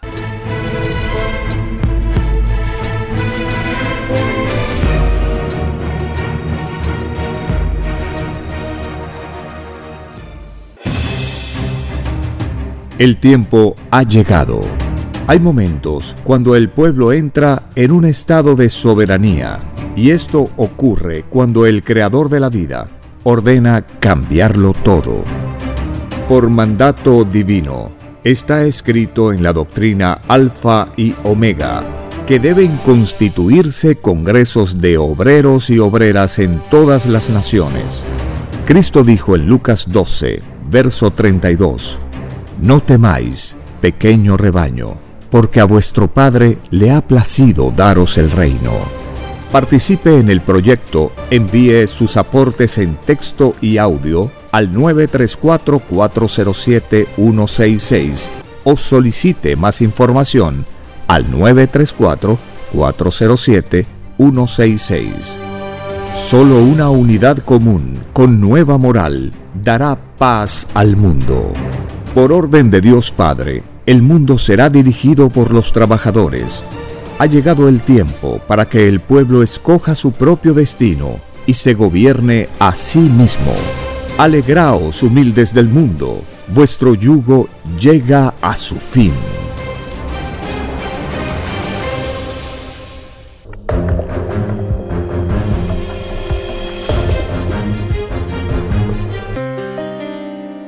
En los rollos telepáticos del Cordero de Dios, el Divino Padre Eterno nos vuelve a recordar lo que nosotros ya hemos vivido en el reino de Dios antes de nacer en este planeta de pruebas, en esta escuela del universo.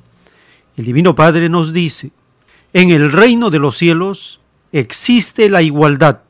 El comunismo celestial con filosofía de niño.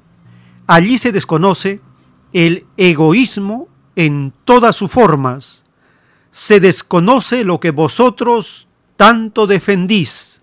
Se desconoce la propiedad privada. Se desconoce la palabra esto es mío. Se desconoce el comercio y toda forma de explotación. De verdad os digo que esta revelación espantará a los demonios de este mundo, espantará a lo más inmoral que posee este mundo, espantará a los banqueros, explotadores, usureros, oportunistas, avaros, comerciantes religiosos, engañadores de todas las categorías, espantará a todo capitalista cuyo Dios es el oro, dictado por el Divino Padre Eterno, escrito por el primogénito solar, Alfa y Omega.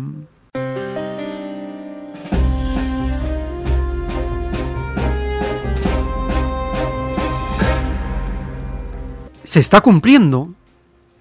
Los últimos carteles aparecidos en la ciudad de Lima dicen de fuente anónima, pero todos nosotros sabemos quiénes son. Son estos bandidos, estos extraños, estos banqueros, estos prestamistas, estos explotadores, todas estas categorías de seres que hemos leído en la revelación son ellos. Están asustados. Esos carteles, esas vallas, esos paneles luminosos, costosísimos, que dicen, el comunismo solo trae pobreza y miseria. Imagínese semejante mentira y calumnia. Resulta entonces que como en el Perú vivimos en pobreza y miseria hace siglos, entonces, según ellos, los comunistas han gobernado. Porque si el comunismo genera pobreza y miseria, entonces, ¿cómo explican ellos la pobreza y miseria del Perú? Esa contradicción de estos demonios es desenmascarada inmediatamente. Ellos dicen, somos libres y seámoslo siempre, dando a entender que en el capitalismo somos libres y en el comunismo vamos a ser esclavos. Fatal error, mentira completa. En el capitalismo nadie es libre. ¿Por qué? Dice el Divino Padre, Basta que existan las Fuerzas Armadas y nadie es libre, porque ya está la fuerza. Si hay fuerza, si hay obligación, ya no hay libertad. En el capitalismo lo que existe es libertinaje. Libertinaje para enviciarse, para explotar, para abusar. Libertinaje para hacer lo que se le ocurre, atropellando los derechos de los demás. Ese libertinaje no es libertad. La libertad está basada en la disciplina, en lo colectivo, en el trabajo voluntario, en el trabajo pensando en los demás, no en el individualismo, no en lo individual, no en lo privado, no en lo particular, no en lo exclusivo. Esos complejos, esos vicios, no los conocíamos. Nadie conocía ninguna forma de egoísmo. Todo era común. Y los bienes comunes tenemos que defenderlos porque por derecho nos corresponden a todos. Compartimos el siguiente segmento de este documental, ¿A quién le pertenece el mundo? Y ahora hablarán de los bienes comunes.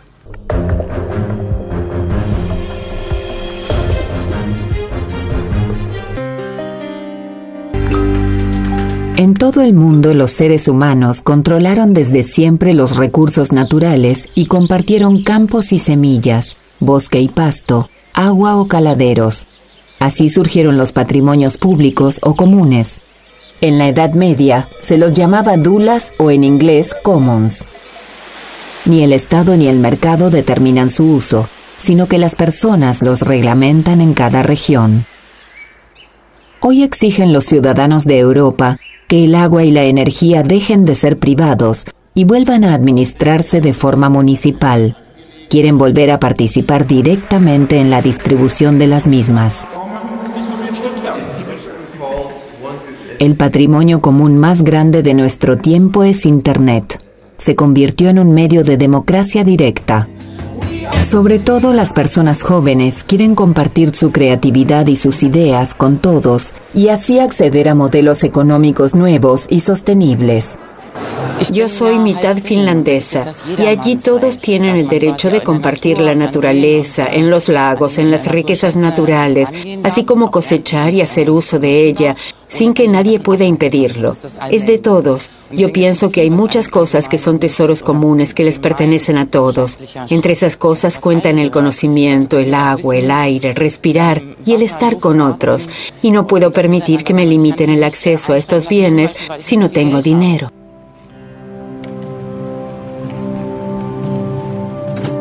Una forma tradicional de bien común se encuentra en Grindelwald am Eiger. Aquí los patrimonios comunes son parte de la vida cotidiana. Las praderas en los Alpes son administradas por los campesinos en forma comunitaria desde hace seis siglos. Antes, cada casa tenía por lo menos una vaca para el autoabastecimiento. En aquel entonces también el queso se producía en forma conjunta y luego se compartía. Hoy cada uno lo hace para sí mismo. Seni Uli Ruby aprendió el oficio ya de niño. El tiempo está cerca.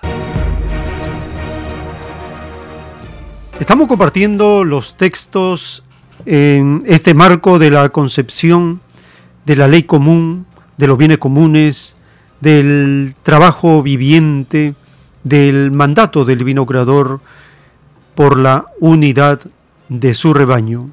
En un plano de los rollos del Cordero de Dios, el Divino Padre Eterno nos recuerda nuevamente que Él no hace distingos con ninguno de sus hijos.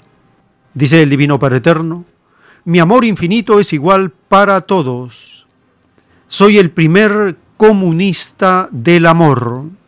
En mis infinitas moradas, en los lejanos y colosales soles, todo es alegría inaudita. Allí reina el divino comunismo celestial con filosofía de niño. Allí, donde no pueden entrar los llamados ricos, nadie es dueño de nada. Se desconoce la palabra esto es mío, porque jamás en la eternidad ha entrado rico alguno. Si eso llegara a suceder, mis niños ángeles se corromperían. Y ellos no merecen eso. Solo en los planetas de pruebas filosóficas se puede hacer para probar la sal de su experiencia. Por lo tanto, ricos del mundo, del mundo sois. Podéis pasar eternidades en planetas creados por vuestras propias ideas ambiciosas. Podéis renacer infinidad de veces en mundos perecederos, pero jamás entraréis en el reino de los cielos. Escrito por el primogénito solar, Alfa y Omega.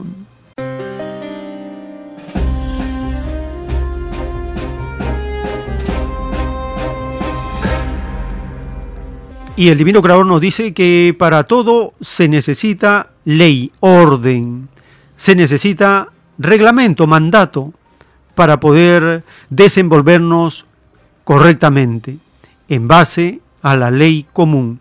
Compartimos el siguiente segmento de este documental de quién es el mundo y nos hablan del reglamento necesario para poder gestionar los bienes comunes.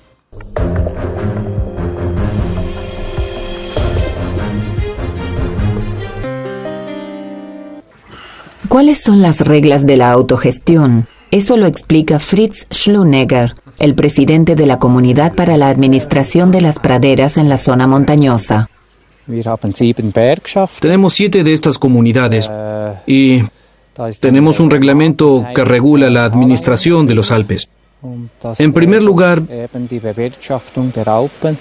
Las vacas que pasaron el invierno con alimentos del valle son las primeras que tienen derecho a ser llevadas a los Alpes. Luego también las vacas de afuera. Así los pastizales quedan bien ocupados. El derecho de la montaña está íntimamente ligado a los terrenos del valle. Así lo establecieron los habitantes de Grindelwald en el año 1404. Sin dichos convenios concretos, no funciona el principio del bien común, según constataron los investigadores. Tenemos que saber de lo que estamos hablando concretamente.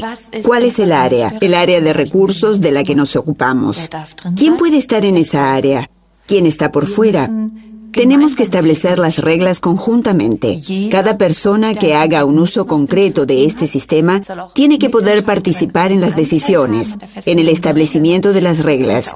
Y esto debería adaptarse a las situaciones cambiantes. Y el Estado debe respetar la autonomía de los ciudadanos. Los habitantes de Grindelwald, por lo pronto, deciden hoy en día ellos mismos qué es lo que pasa en sus pastos de alta montaña, pero cada vez menos vacas son llevadas a las montañas porque ya no es rentable, de modo que existe el peligro de que las praderas alpinas de uso común vuelvan a convertirse en bosque. Por eso los campesinos instauraron un nuevo patrimonio público que asegure su sustento económico, una cooperativa lechera. Hace tres años fundamos la leche de Aigar, donde es producida la leche del valle. La idea que está detrás de esta cooperativa es que la leche regional, es decir, del valle, se produce allí mismo. Así el consumidor sabe, ah, si compro un producto lácteo de Aiger, estoy comprando un producto lácteo elaborado en Grindelwald. Leche de Eiger está organizada como una cooperativa. Le pertenece a los campesinos del lugar. Las cooperativas son hasta hoy una de las formas de organización preferidas para los bienes colectivos en Europa. Estas organizaciones sustentables han sido estudiadas por Konrad Hagedorn, un economista especializado en recursos. No podemos persistir en nuestro pensamiento y en nuestro accionar en la dicotomía entre mercado y Estado, según la cual está el mercado por un lado y por otro el Estado, que resuelve todo lo que no puede resolver el mercado. Las economías modernas no funcionan de esta manera. Las personas deben ocuparse ellas mismas de sus problemas, encontrar soluciones creativas, lo que sucede en todas partes a través de cooperativas, a través de redes, etc.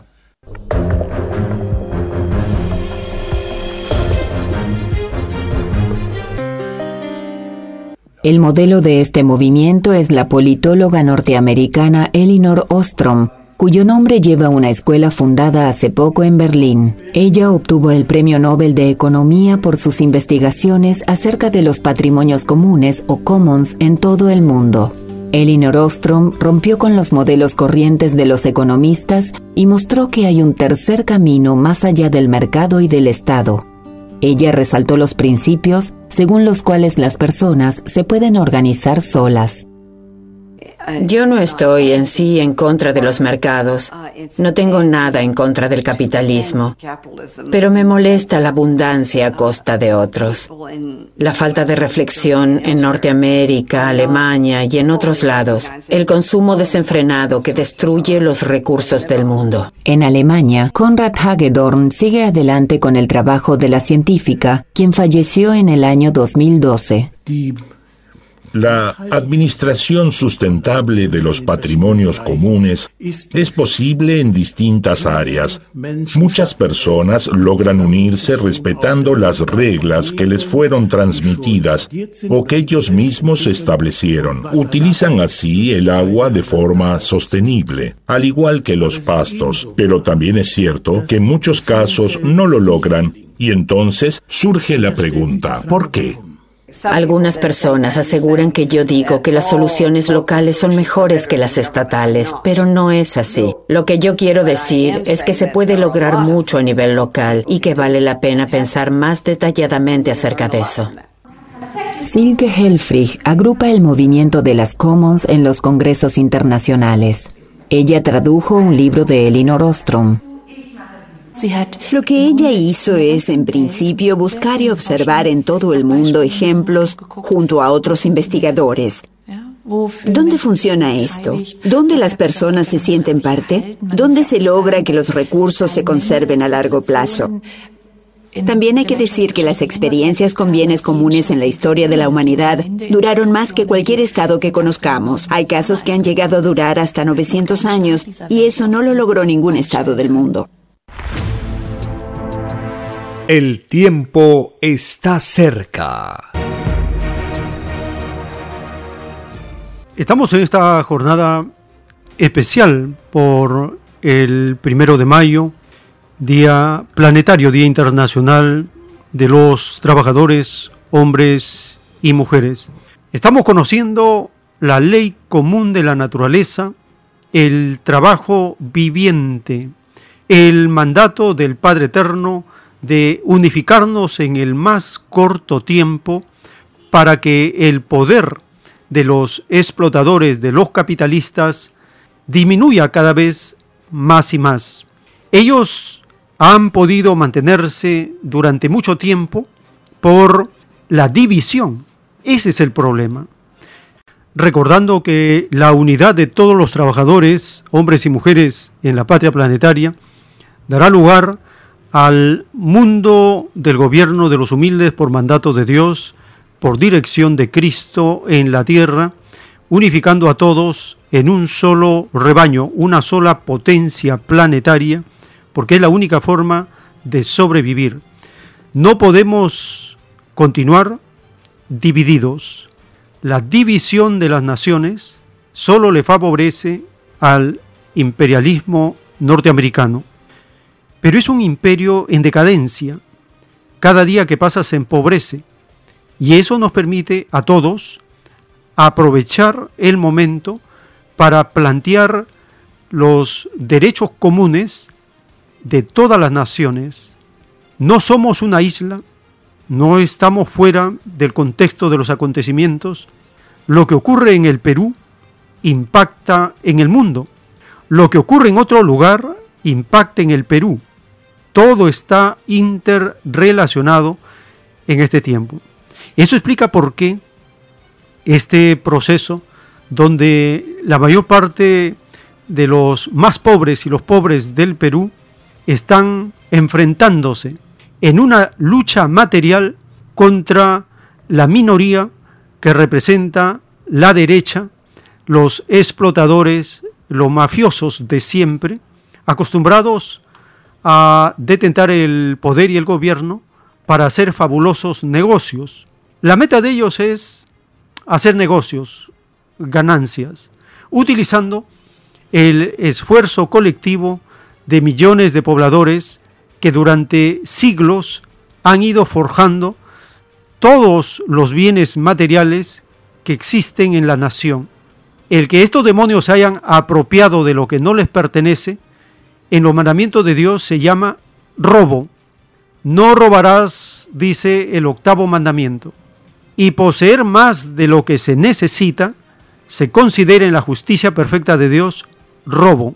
Y como los capitalistas poseen en demasía, el delito de ellos, la falta cometida por ellos, es inmensa, porque son probados y también somos probados, nosotros todos somos probados por Dios en la prueba de la vida.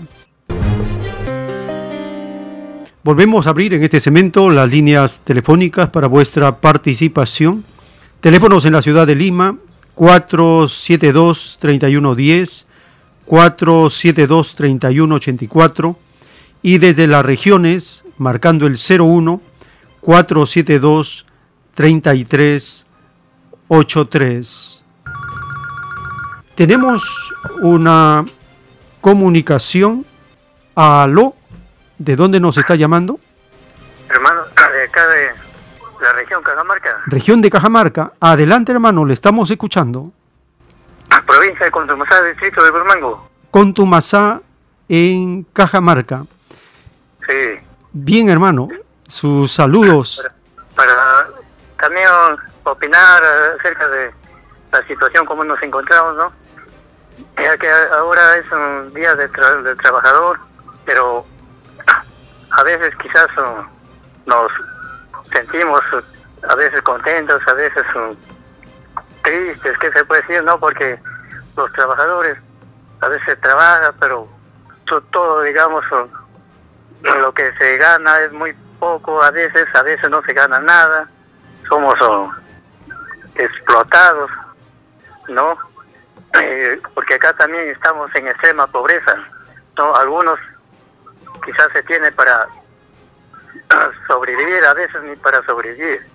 Y se cometen muchos uh, abusos por acá, porque hace unos años atrás vinieron una empresa acá a hacer un trabajo de un canal y nos condicionaron de que trabajemos gratis una semana.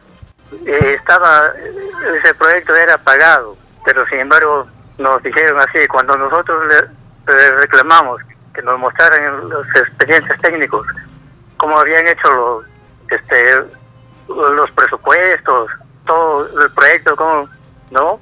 Nos, nos negaron, este, yo casualmente fui y le dije al ingeniero y me dijo que eso les prohibían sus jefes, que se lo muestren en el expediente técnico, ¿no? Para ver si nada, digamos, la plata o no, si no alcanzaba para colaborar así, pero sin embargo, a, a veces y se molestaron y bueno, la obra no lo hicieron como debía ser y más bien nos perjudicaron, ¿no?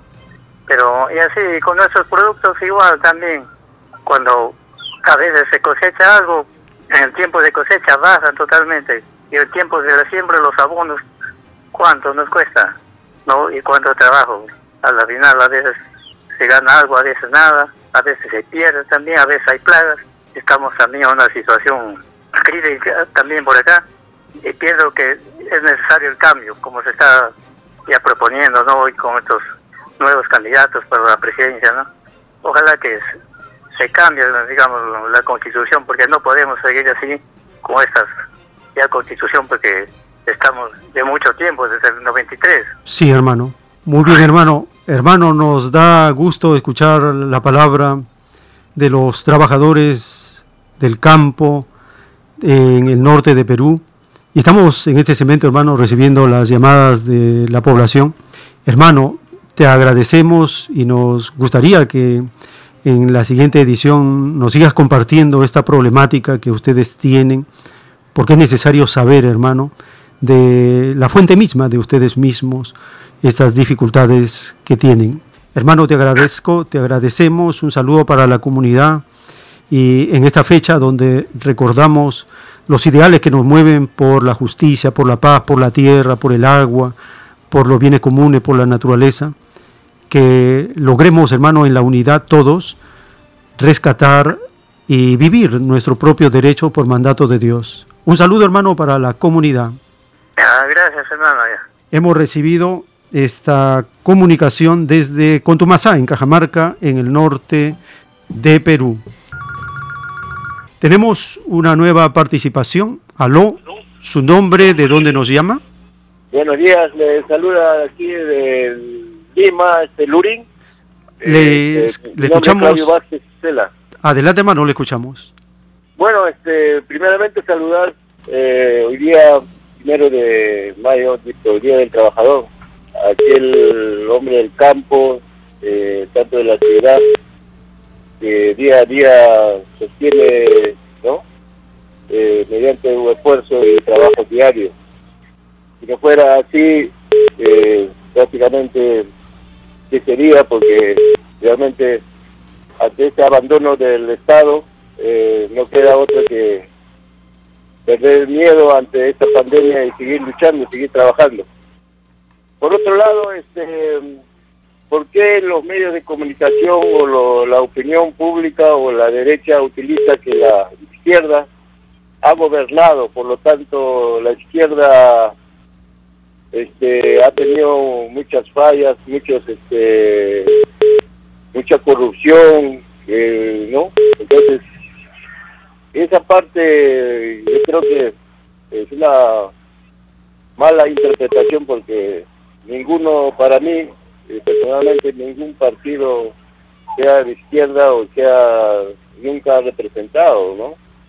si de alguna manera el pueblo eh, confió eh, democráticamente, pero ha gobernado con la Constitución. Entonces, eso, por favor, este, mi estimado, a ver si me amplía, porque eh, nos duele de que, de que la izquierda ha gobernado, que la izquierda, que el comunismo ha gobernado, que este, eh, la situación actual que estamos es por culpa de ellos. Entonces, ¿cómo se entiende esto?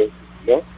Y bueno, yo estoy convencido de que no, no nunca nos ha representado, pero a ver si un poquito nos sonquea, le agradeceré. Y gracias a tu público y, y buen día. Gracias. Gracias, hermano. Interesante la observación que nos hace para diferenciar ningún gobierno de izquierda del pueblo en estos 200 años ha gobernado en el Perú. Eso tenemos que tenerlo clarísimo. Que los demonios corruptos de la derecha quieran decir que otros son de izquierda es falso. Tenemos una nueva comunicación. ¿Su nombre de dónde nos llama? Hermano, yo Edwin de, de acá de Independencia. Ah, adelante, hermano, le escucho. Que me perdonen quizás algunos hermanos que me conocen, estaba yendo a, a evangelizar a Alfa y Omega en el Paso Martín por cuestiones de labores.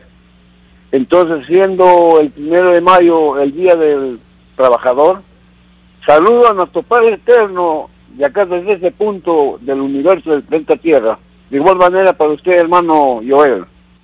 Hasta luego, hermano. Gracias, hermano. Nos haces recordar siempre la primera mención a nuestro divino creador, el trabajo viviente, el trabajador viviente, el primer trabajador del universo. Y qué bonita expresión que desde un punto de la tierra se eleva esta alabanza hacia el cosmos infinito, hermano, tiene un gran impacto. Y si a esto le sumamos todas las alabanzas, todas las invocaciones, todos los pedidos que salen por todas partes de la tierra, ensalzando al divino creador de todas las cosas, se ve desde el exterior, hermano, unas escenas maravillosas de chispazos de haces de luz que desde la tierra se expanden al infinito.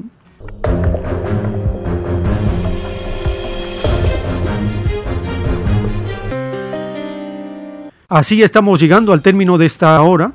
Les invitamos a acompañarnos. En la siguiente tenemos más información y volveremos a abrir en un segmento adecuado las líneas telefónicas para vuestra participación. Vayan preparándose y por la gracia del Divino Padre, en unos momentos continuaremos.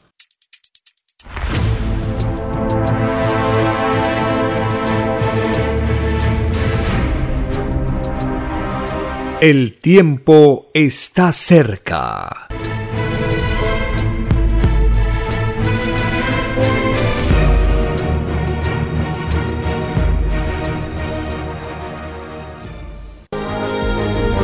Lea la maravillosa ciencia celeste y conozca su propio origen galáctico y su destino. Alfa y Omega. Todos los enigmas de la prueba de la vida se revelarán. He aquí que al extenderse la nueva revelación, se irá desmoronando la falsa historia de este mundo. La tercera doctrina es una colosal escritura telepática, realizada en miles de planos o rollos, dictada por el Padre Eterno, al primogénito solar Alfa y Omega.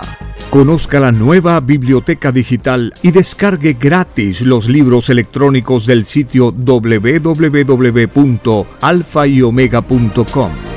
Lea la nueva revelación que une la fe ilustrada con las leyes sociales y el cosmos infinito. Es Radio Cielo. Una nueva era de la radio en el Perú. Programación de avanzada para todos. Es Radio Cielo.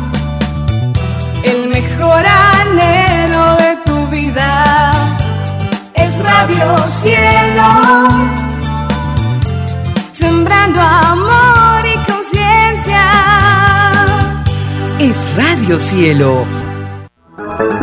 Ahora, tu radio favorita, Cielo, llega a todo el mundo. Visítanos e interactúa con todos tus conductores de la variedad de programas que ofrece tu radio Cielo. Radio Cielo en la red. Ingresa a la www.radiocielo.com.pe y desde tu teléfono móvil, interactúa con nosotros.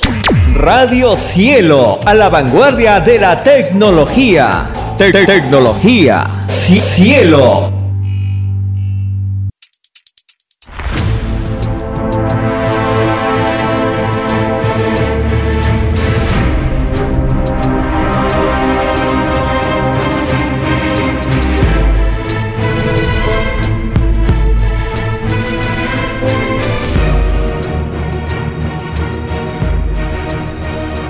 Porque los acontecimientos de la prueba de la vida no se detienen. Porque todo tiene un principio, un desarrollo y un fin. Estamos compartiendo. El tiempo está cerca. Una gran oportunidad para cambiar nuestros destinos y la vida. El cambio de costumbres provocará la caída del sistema de vida, de las leyes del oro. Los acontecimientos le salen al encuentro a las criaturas. Una nueva revelación, escrita por el primogénito solar, Alfa y Omega, se extiende por el mundo. Ciencia celeste, nueva moral, filosofía común, justicia divina. El tiempo está cerca.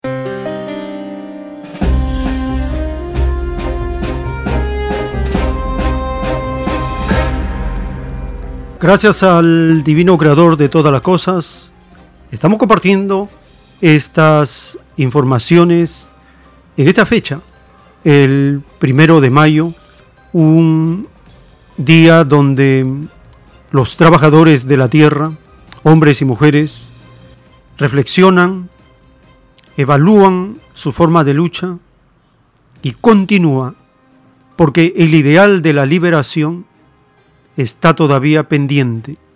Muy bien, ahora seguimos compartiendo los audios que tenemos para esta edición.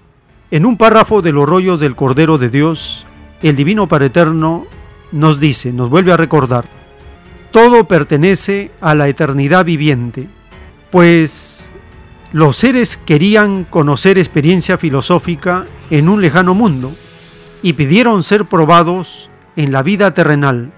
La palabra esto es mío ha sido y será el peor yugo en la convivencia humana. La nueva generación de niños no serán contagiados, no serán inmorales, no serán comerciantes, no serán explotadores, no serán escandalosos, no serán de la bestia que ya se va, no serán del materialismo, no serán ingratos con su creador. Ellos no están en el juicio final. Con ellos se inicia un nuevo mundo, un mundo de maravillas eternas, el mundo de los niños genios, un mundo perfecto dentro de su jerarquía, escrito por el primogénito solar Alfa y Omega.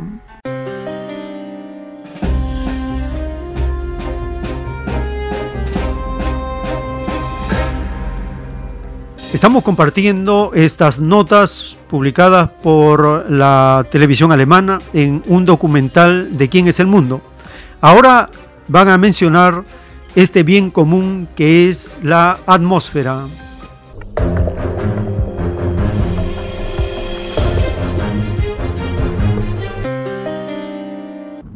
¿Dónde está el aire? ¿Alguien me lo puede decir? Aquí arriba. ¿Solo allí, arriba?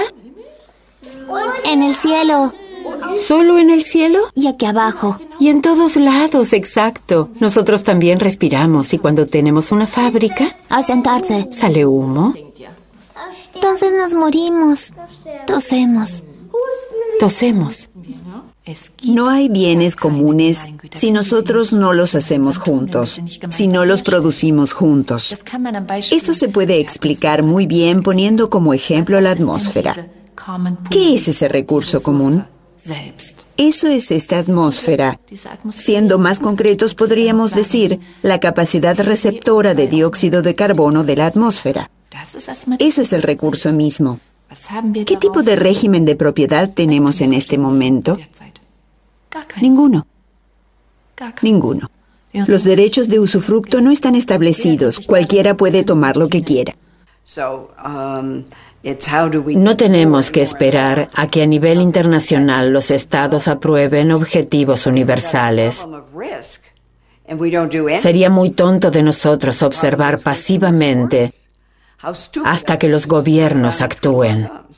Hyderabad es una mega ciudad del futuro. En 2030 está previsto que dos tercios de la humanidad vivan en esas ciudades enormes, un desafío para el abastecimiento y la convivencia. Se necesitan nuevas reglas para el tránsito, la alimentación, el agua y la prevención del cambio climático. En Hyderabad, el equipo de Conrad Hagedorn intentó organizar sus recursos con los habitantes del lugar. Allí hay muchos vendedores callejeros y en realidad son muy eficientes. No precisan grandes recursos. Son respetuosos con el clima en comparación con los supermercados, donde hay largas vías de transporte para los productos alimenticios, además de que se requieren mucha energía para la climatización, etc. Así que el mantenimiento o el desarrollo cuidadoso de estos sistemas tradicionales de abastecimiento de alimentos en la ciudad era un tema.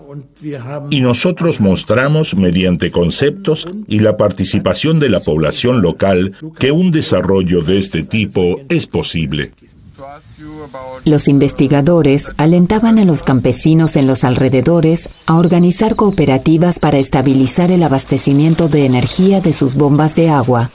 Así pueden, juntos, asegurar el abastecimiento de sus campos con medios técnicamente simples. Pienso que es muy importante, primero, preguntarse si lo que normalmente se les deja a los mercados o si lo que compramos en los mercados, si eso tiene que ser necesariamente bienes de mercado o si no es necesario ofrecer bienes y prestaciones de servicio a través de cooperativas u otras formas de organización. Todos nosotros conocemos la discusión. ¿Es el agua un bien normal? ¿Una mercancía normal? ¿Y se puede dejar en manos de alguien? Por ejemplo, en manos de un consorcio internacional. ¿O debería estar en manos de los mismos ciudadanos?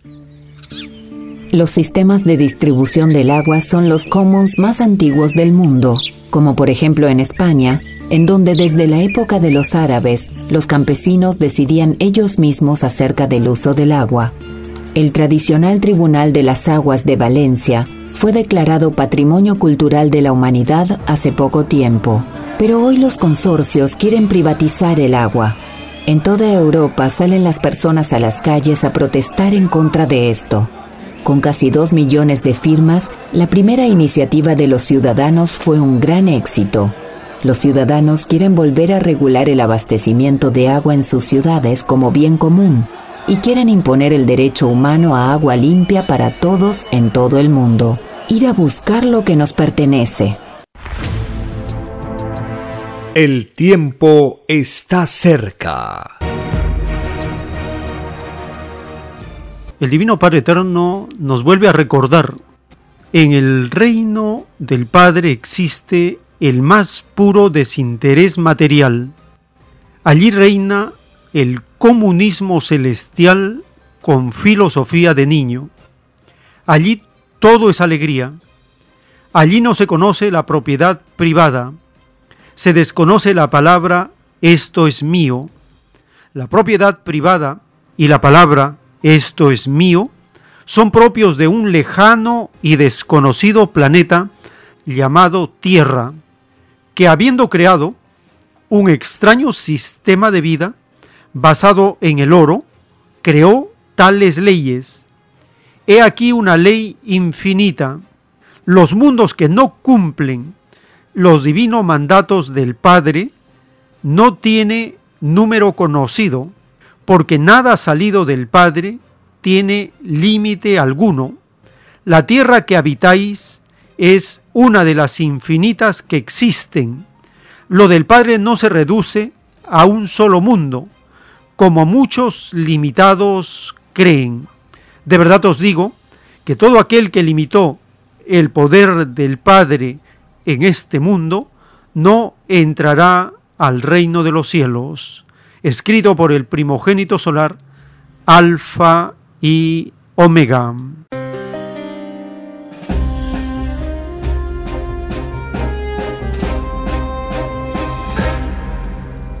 Estamos compartiendo estos audios del documental de quién es la tierra, de quién es el mundo. Ahora nos van a hablar de los bienes y de los términos de propiedad de la palabra esto es mío.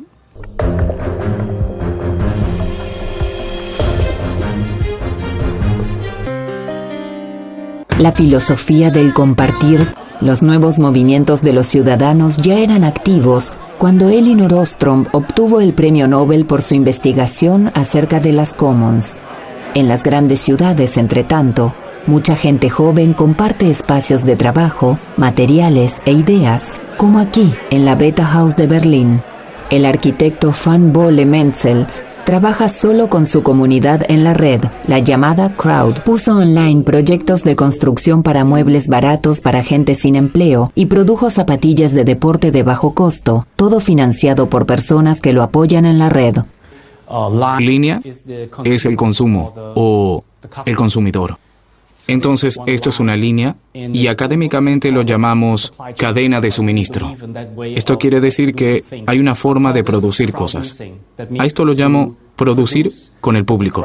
¿Cómo funciona? Su proyecto más nuevo, una casa para cualquier persona, casi sin gastar dinero.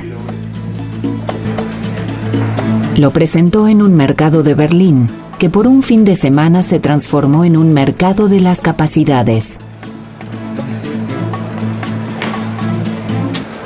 Ahora estamos en un real estate house. Esta es una casa que está libre, no le pertenece a nadie. Y los proyectos de construcción, es decir, las indicaciones de cómo se construye, también son libres. Cualquiera que quiera puede construir una casa con poco dinero. Y ni siquiera se necesita tener un terreno porque esta casa se puede poner sobre un remolque. Solo se necesita un estacionamiento libre. Yo vengo de una familia de refugiados. Toda mi vida me pregunté qué es lo que se necesita para ser feliz, qué es la patria, etc. Y lo que comprendí es que nosotros vemos todas las cuestiones relacionadas con la propiedad como algo dado por Dios. Cuando alguien compra un terreno, ¿cómo es posible que piense que le pertenece? ¿Se pueden comprar esas cosas con dinero? Nunca lo entendí. Porque tiene que haber habido siempre alguien que alguna vez simplemente se apropió de algo y dijo, esto es mío. Y ¿Cómo se puede construir un mundo entero de justicias e injusticias sobre la base de simplemente tomar las cosas? La filosofía del compartir yo monté el mercado de las capacidades. Hace tiempo que me interesa una economía de las capacidades, donde se puede negociar en vez de con dinero con las cosas que las personas saben hacer. Todos tenemos dones y talentos que podemos darle a la sociedad. Podemos darle un nuevo uso a las cosas, prestar, compartir, usar por más tiempo en vez de desechar y darle un nuevo valor a las cosas y hacerlo conjuntamente. Para mí esto significa que yo, por ejemplo, encuentro ropa, libros, objetos de uso cotidiano en tiendas gratuitas y a cambio llevo las cosas que yo no necesito. Intento no tener que volver a comprar sin organizarme de otra manera. Sí, aquí hacemos lo que llamamos un repair café. Es una idea que viene de los Países Bajos. Allí hay una fundación Repair Café que extendió el concepto por Europa. La idea básica es alentar a las personas para que reparen sus cosas. Se puede usar esta filosofía del compartir, además de iniciativas para jardines de las ciudades, el llamado jardín urbano, y el denominado cultivo solidario, aquí también se presenta Mundraub. Mundraub es un medio para un fin, para llamar la atención acerca de frutos olvidados en zonas cultivadas. Es una página web en la que miles de usuarios avisan acerca de lugares públicos en los que se encuentran árboles. La filosofía del compartir. Cualquiera puede empezar de a poco. Cualquiera puede montar commons. Yo, por ejemplo, puse simplemente un estante en la escalera del edificio de mi casa y ahí puse mis libros. Los comparto con mis vecinos. Una cosa simple. O si tú tienes mucho para comer, si compraste mucho pan, entonces lo puedes poner en una bolsa y lo cuelgas en el picaporte de la puerta de tu vecino. Eso puede hacerlo cualquiera. Ya mismo. Mañana. Pero incluso hoy. Hacer commons no es difícil. Tiene que ver con la actitud. Estamos educados para, primero que nada, ocuparnos de nosotros mismos porque si cada uno piensa en sí mismo, entonces se piensa en todos. En nuestra cultura no aprendemos a compartir los bienes. No hay el concepto de espacios habitables, espacios móviles, libros móviles, comida móvil. Es solo una cuestión cultural, pero se puede solucionar. Es una cuestión de la comunicación y de la tradición. Y yo decidí simplemente comenzar con eso. Pero lo puede hacer cualquiera. No es tan difícil. El tiempo está cerca. El Divino Padre Eterno nos está enseñando en la divina revelación lo que ya hemos vivido todos los que estamos en la tierra, ya hemos vivido antes de venir a esta escuela del universo, a este planeta pequeñito, este planeta desconocido en todo el infinito, este planeta microscópico frente al infinito, desconocido, es un polvito que se pierde en el infinito, y la revelación nos recuerda que la llamada propiedad privada no existe entre mis ángeles, dice el Divino Padre en los rollos del Cordero de Dios. Igualmente, desconocen la palabra egoísta, esto es mío, porque esta filosofía corresponde a criaturas imperfectas que aún viven la sensación de la posesión. Son espíritus atrasados que son probados en sus propias tendencias. Escrito está que todo lo de la tierra es pasajero. Todo el materialismo explotador será juzgado por la doctrina del Cordero de Dios, lo que significa que muy poco le queda. Vendrá una nueva ciencia a la tierra, una desconocida ciencia que lo unificará todo, la materia y el espíritu. Será un nuevo mundo en que todo humilde y explotado será ensalzado y todo grande y soberbio despreciado. Escrito por el primogénito solar, Alfa y Omega.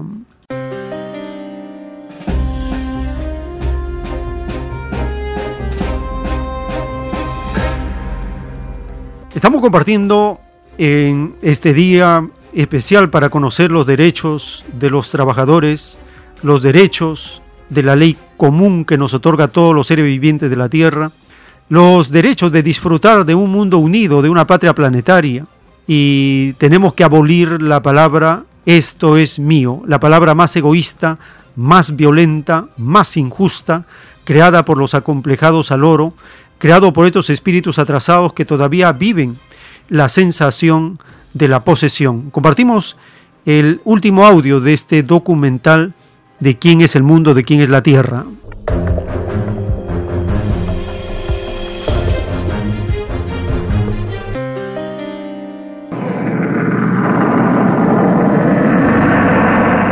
Si se ve el mundo desde el espacio, se piensa muy distinto acerca de la cuestión de la propiedad.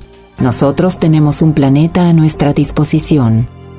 Si miramos desde la órbita terrestre, la Tierra se ve como una esfera redonda y ahí abajo viven los seres humanos. No hay fronteras que puedan observarse. Pienso como si todo les perteneciera a todos los que viven en ella.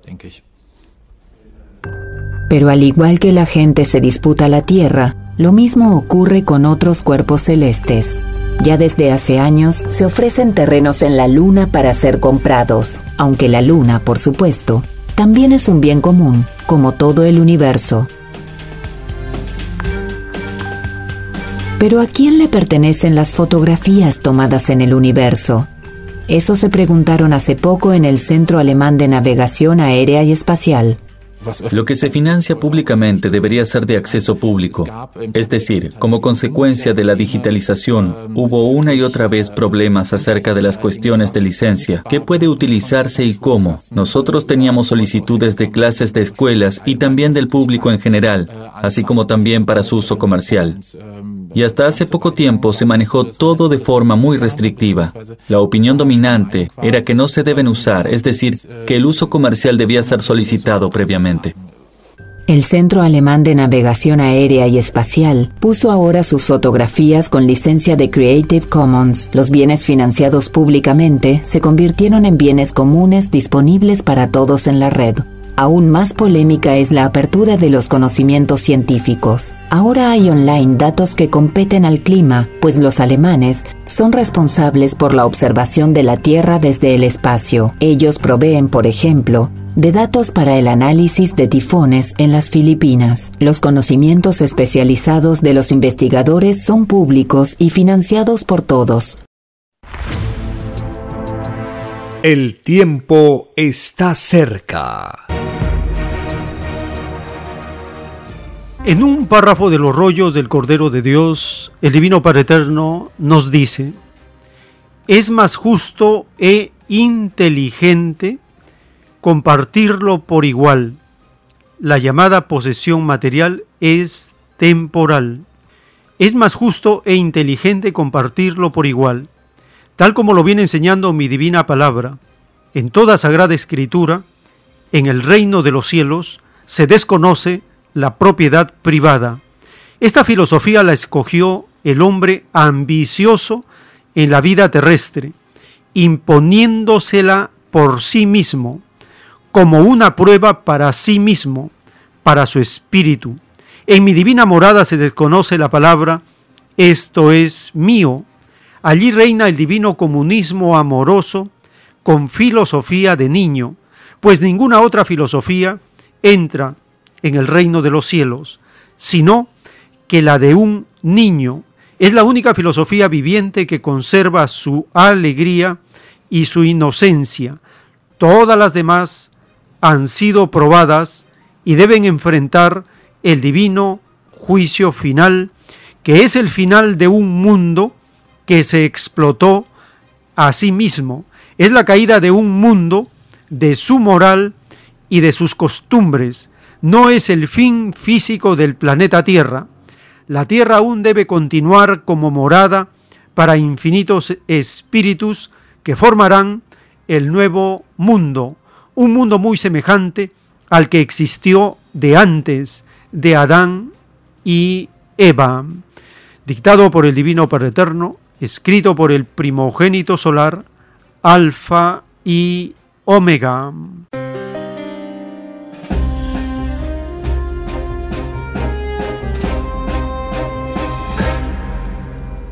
Nos dice el Divino Padre que la posesión material es temporal, y es más justo e inteligente compartirlo por igual.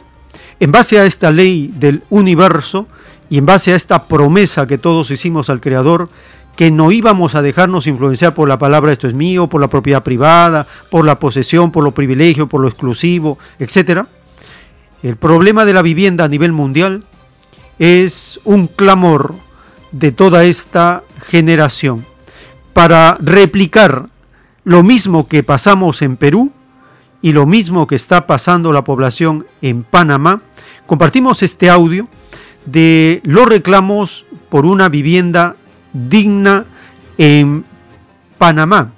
Las grandes banderolas de las marchas que están ocurriendo en estos días en Panamá dicen, todas las comunidades y los barrios únanse por justicia, por paz, por tierras, por viviendas, por pan, por trabajo, por salud, por educación. Todas las comunidades y los barrios, únanse.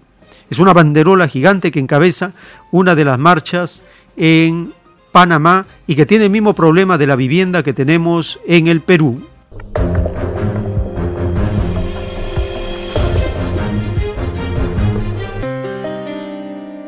La denuncia que apunta a las distintas administraciones en Panamá por no hacer respetar la Constitución Nacional en materia de vivienda es considerada como una violación a los derechos humanos que se origina de la colusión entre los gobiernos y el sector inmobiliario. Así lo señalan ciudadanos de sectores necesitados del país, quienes son las principales víctimas del déficit habitacional. Se dedican más a permitir que la empresa privada, a través de las inmobiliarias, haga negocio con los panameños, ¿no? Vendiendo casas caras, pequeñas y de mala calidad eh, y no crean pues programas sociales para vender viviendas a, precio de pueblo al, pueblo panameño eh, construido en terrenos del Estado. O sea que el gobierno ha ido creando un mercado cautivo con la empresa privada para acorralar al pueblo panameño para que se vea obligado a comprar casas privadas cuando el Estado panameño tiene la responsabilidad de darle vivienda a todas estas personas que están aquí y a todo el pueblo panameño. En esta ocasión, representantes de por lo menos 14 comunidades aglomeradas en la coordinadora Victoriano Lorenzo marcharon al Ministerio de Vivienda para presentar sus reclamos, que consiste en la regulación de las tierras que habitan y por las que han venido luchando hace varios años. Cuando una persona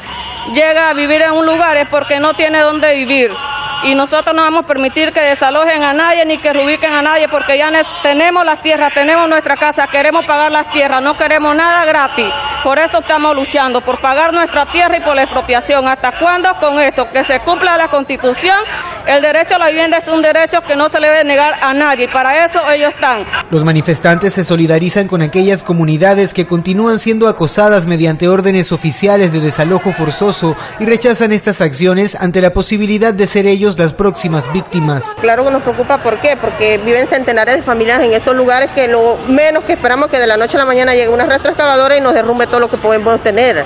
Entonces creo que ese es un temor que vive las comunidades de bajos recursos en todos lugares, no solo en nuestra comunidad, sino en todas las comunidades que tenemos esta lucha de que llegue un momento dado que llegue una retroexcavadora permitido por los gobiernos, porque son los gobiernos quienes permiten los desalojes en nuestro país y pues no saquen a la gente de nuestras comunidades, gente que realmente están luchando por tener una vivienda digna. Aunque existen sectores que sugieren que la necesidad seguramente sea mayor, desde el Ministerio de Vivienda y Ordenamiento Territorial estiman que el déficit habitacional podría alcanzar las 200.000 viviendas en el país.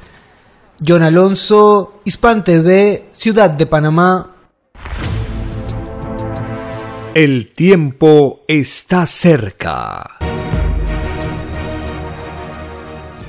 El derecho a la vivienda es un clamor, es un derecho que corresponde a todos, porque el mandato de la ley de Dios dice, todos los que vienen a la tierra vienen con destino de un futuro hogar. No se justifica ninguna injusticia creada por los hombres una coordinadora en el Perú de todos los pobladores que carecen de vivienda. El déficit de vivienda en el Perú es muy alto. Falta programas, proyectos para viviendas para los trabajadores. La doctrina del Cordero de Dios nos dice que toda la tierra de una nación pertenece a todos por igual porque el dueño de la tierra es Dios, el Padre Eterno, y Él nos da a todo por igual. ¿Qué sucede? Que este Estado explotador capitalista se apropia, se cree dueño de la tierra y le regala a familias, una minoría de familias, que se enriquecen con el regalo de tierras que el Estado, el gobierno de turno le va dando. ¿Cómo se puede concebir que al Grupo Gloria le hayan dado más de 80.000 hectáreas en cuencas donde está cerca el agua para sus negocios. Eso es inadmisible. Y así a todos los grupos que los gobiernos de turno les han regalado las tierras que nos pertenecen a todos por igual. Esta defensa del derecho a la vivienda, el derecho a la tierra, el derecho al trabajo, es un clamor urgente, no se puede postergar. La formación de esta coordinadora como la que existe en Panamá es necesaria porque está en germen, es necesaria articularla.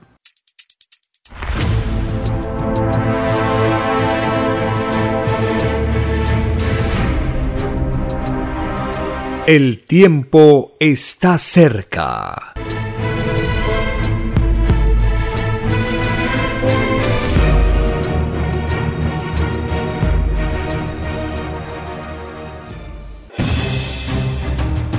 El tiempo ha llegado. Hay momentos cuando el pueblo entra en un estado de soberanía y esto ocurre cuando el creador de la vida ordena cambiarlo todo. Por mandato divino, está escrito en la doctrina Alfa y Omega que deben constituirse congresos de obreros y obreras en todas las naciones. Cristo dijo en Lucas 12, verso 32, No temáis, pequeño rebaño, porque a vuestro Padre le ha placido daros el reino. Participe en el proyecto, envíe sus aportes en texto y audio al 934-407-166 o solicite más información al 934-407-166. Solo una unidad común con nueva moral dará paz al mundo. Por orden de Dios Padre, el mundo será dirigido por los trabajadores. Ha llegado el tiempo para que el pueblo escoja su propio destino y se gobierne a sí mismo. Alegraos, humildes del mundo, vuestro yugo llega a su fin.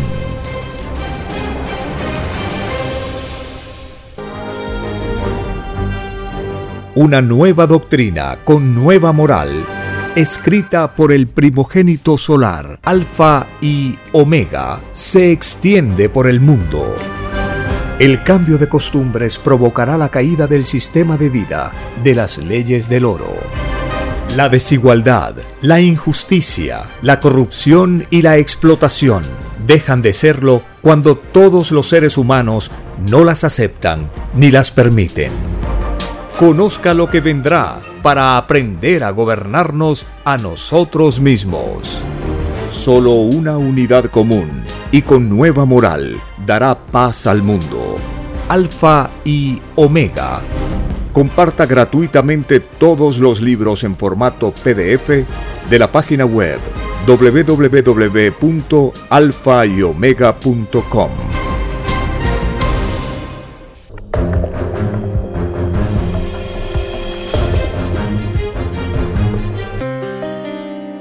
Vamos a abrir en este siguiente segmento del programa nuevamente las líneas telefónicas para escuchar su saludo por este día especial de los trabajadores, hombres y mujeres en la patria planetaria, por las reivindicaciones urgentes necesarias que necesitamos también hacer. Teléfonos en la ciudad de Lima, 472-3110, 472-3184 y desde las regiones, marcando el 01 472-3383.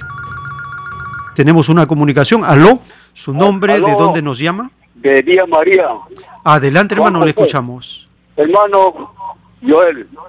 Sí, es algo que me da una interrogación que lo que está... pa- Usted recuerda que usted ya estaba adelantando con su competición, ¿eh?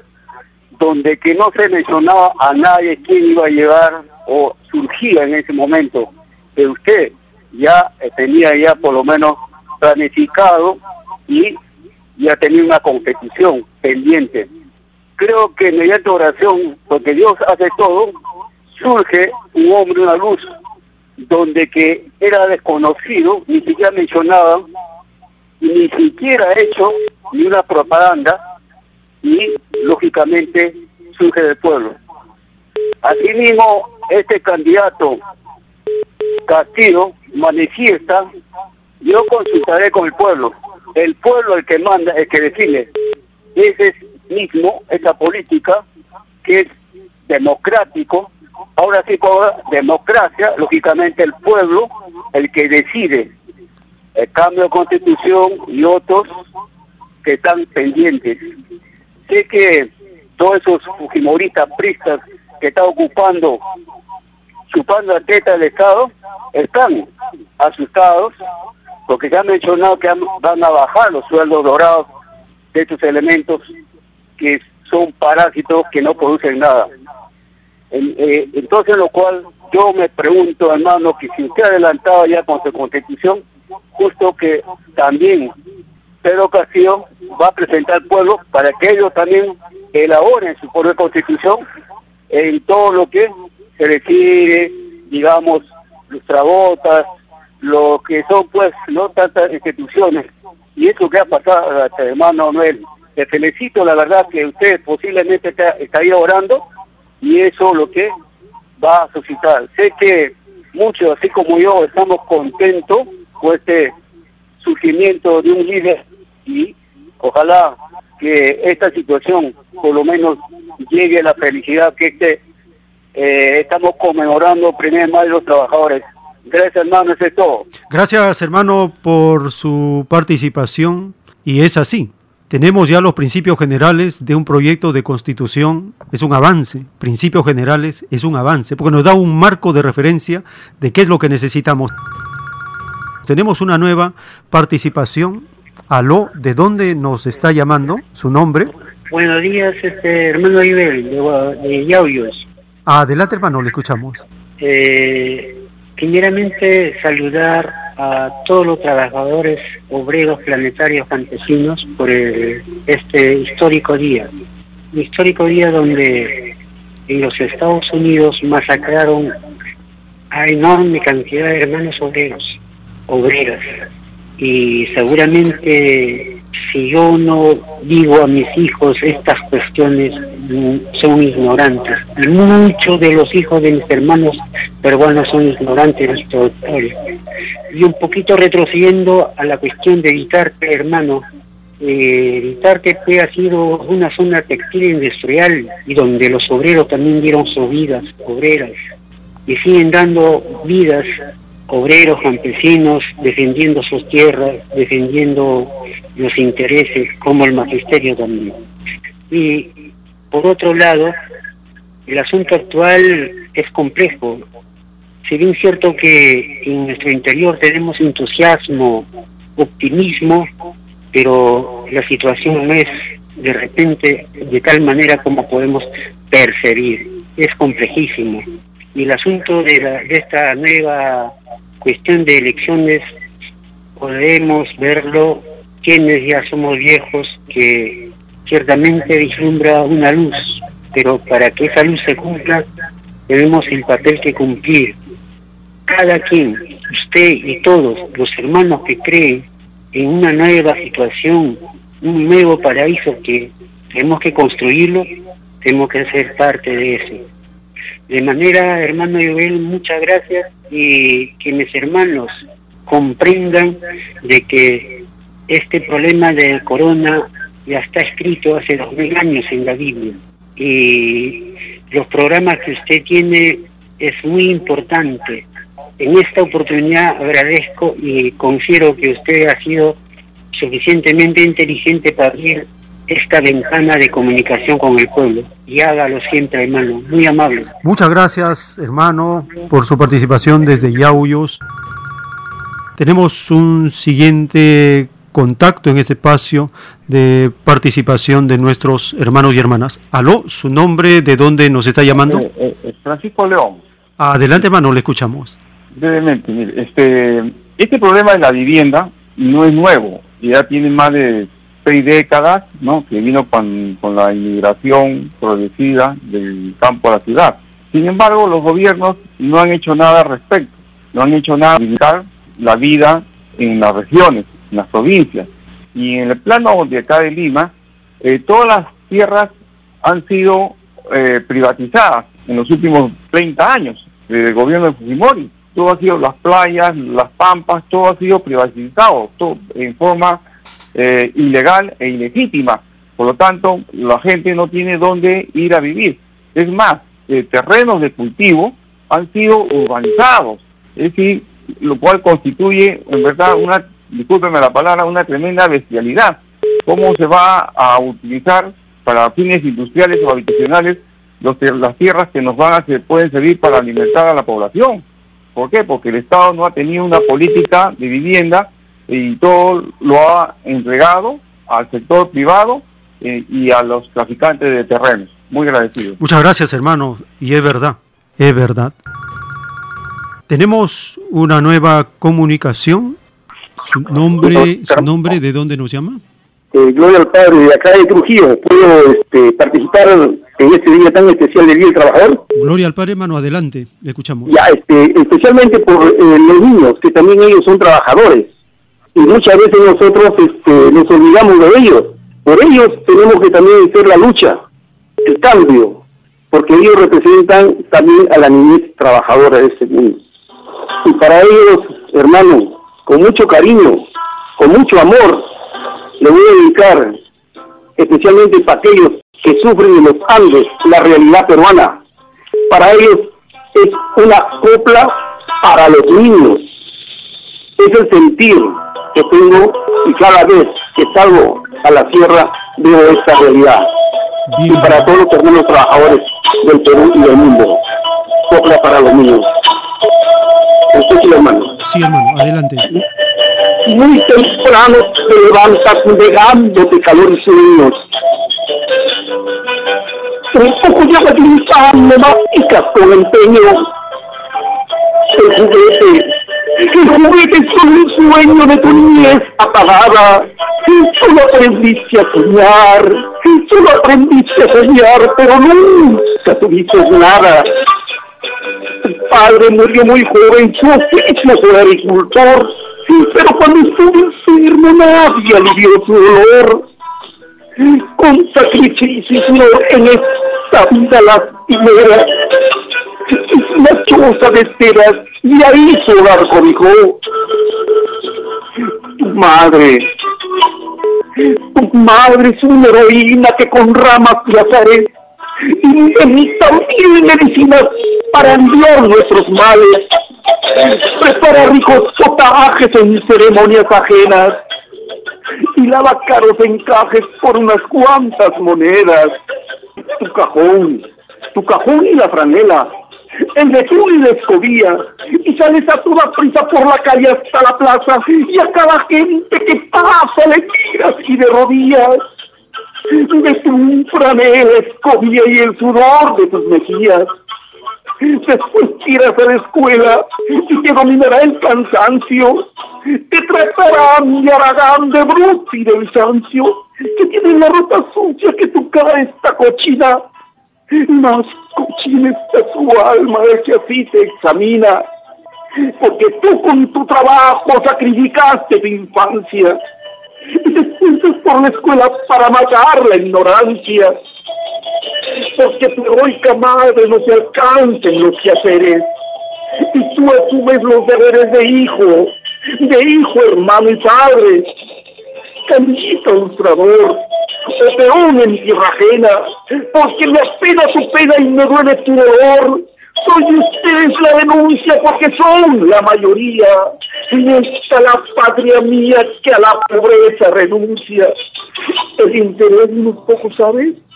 El interés de unos pocos es detenernos postrados para vernos liberados, destruyamos sus infamias, juntemos nuestros esfuerzos, que es hora de incinerar tanto mal depositado para ver el bienestar.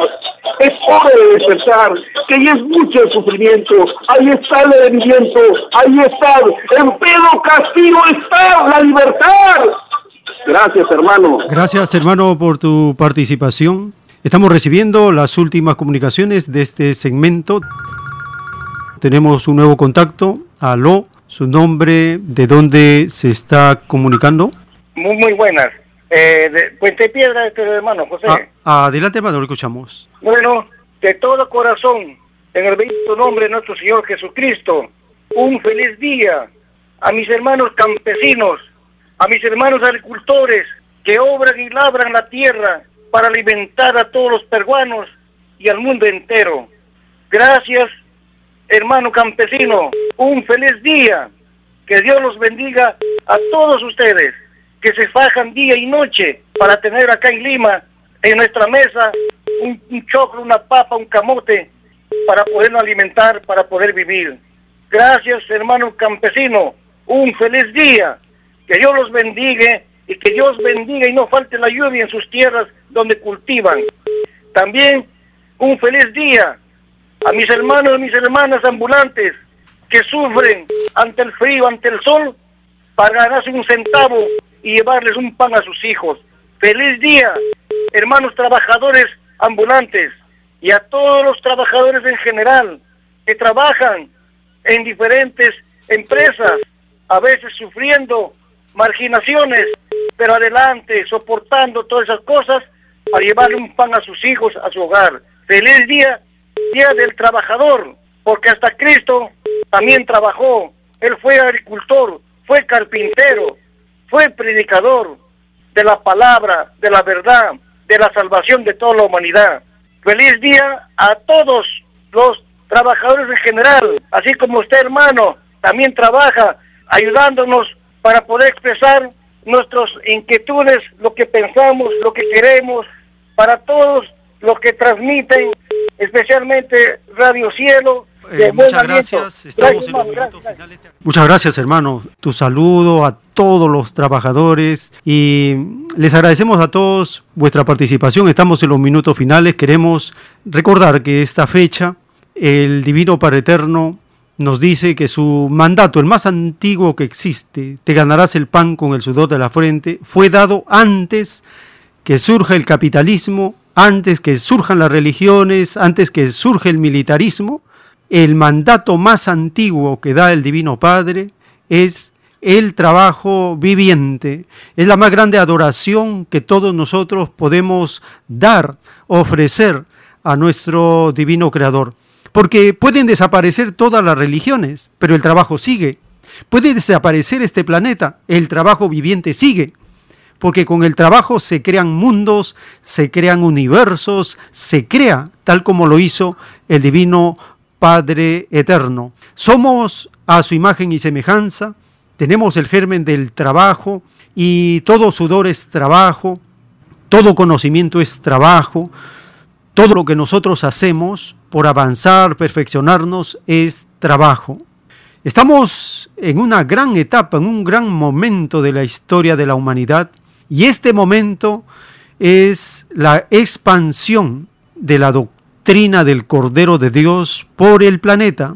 Este nuevo conocimiento nos enseña lo que ya hemos vivido antes y lo que hemos prometido vivir en la tierra. Eso provoca una gran fascinación porque todos nos preguntamos nuestro origen, de dónde hemos venido, por qué estamos acá y qué será de nosotros. De nosotros será según nuestras propias obras en el presente. Si nos dejamos influenciar por un sistema de vida que no es compatible con lo divino en nada, entonces nosotros nos alejamos del reino de los cielos. Nuestro puntaje celestial es tan pequeño, se reduce a lo mínimo. En cambio, nuestro puntaje celestial por trabajo es segundo por segundo. Y hemos escuchado en el inicio de esta jornada cómo el Divino Padre le dice al autor de la ciencia celeste, le dice, por cada letra que estás escribiendo de la revelación, ganas un punto de luz. Y los hermanos que estaban ahí viendo los rollos telepáticos, cientos de rollos telepáticos, miles, cientos de miles de letras, millones de letras, entonces dijeron, ah, ah, como diciendo qué inmenso puntaje está ganando. Y entonces el autor le dice, y todos aquellos que transcriben estos rollos a máquina ganan también punto de luz letra por letra. Y todos los que comunican la revelación a otros ganan puntos de luz segundo por segundo, idea por idea, molécula por molécula. Todo se resume en la justicia de Dios al puntaje celeste. Mientras más puntaje celeste vamos acumulando en la vida, más nos acercamos al reino de los cielos, porque Cristo lo había dicho, con la vara que mides serás medido. Nos está hablando ahí de una medida. Esa medida es el puntaje celeste que significa la añadidura que el Divino Padre da a cada uno según sus obras, según su trabajo.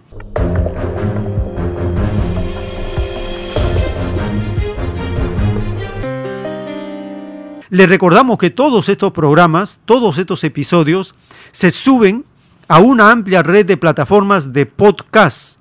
Anchor.fm, raya diagonal, el tiempo está cerca. Esta es la central de los podcasts. Ingresando a esta central aparecen nueve plataformas como Apple, el podcast de Google, el Spotify es muy famoso a nivel de las plataformas de podcast, eh, Breaker, Radio Public, y son 10 plataformas de podcast y allí en cualquiera de ellas se puede escuchar en diferido estos episodios que subimos cada fin de semana. Son tres horas de programación que se suben a estos podcasts y se comparten, se siguen, se escuchan en diferido por segmentos, uno va trabajando, va escuchando, detiene, continúa luego, lo comparte, lo vuelve a escuchar, porque las notas que seleccionamos para cada semana tienen que ver con nuestra formación filosófica, doctrinal, política, económica, moral, social, cultural, espiritual, mental, emocional. Se abarca todos los campos, porque la ciencia del Cordero de Dios es completa, no tiene límite. Quiere hablar de un tema, la revelación lo explica. Quiere hablar de un asunto, la ciencia celeste lo aclara. Hay un enigma, hay un misterio, una duda, la revelación del Cordero de Dios todo lo explica.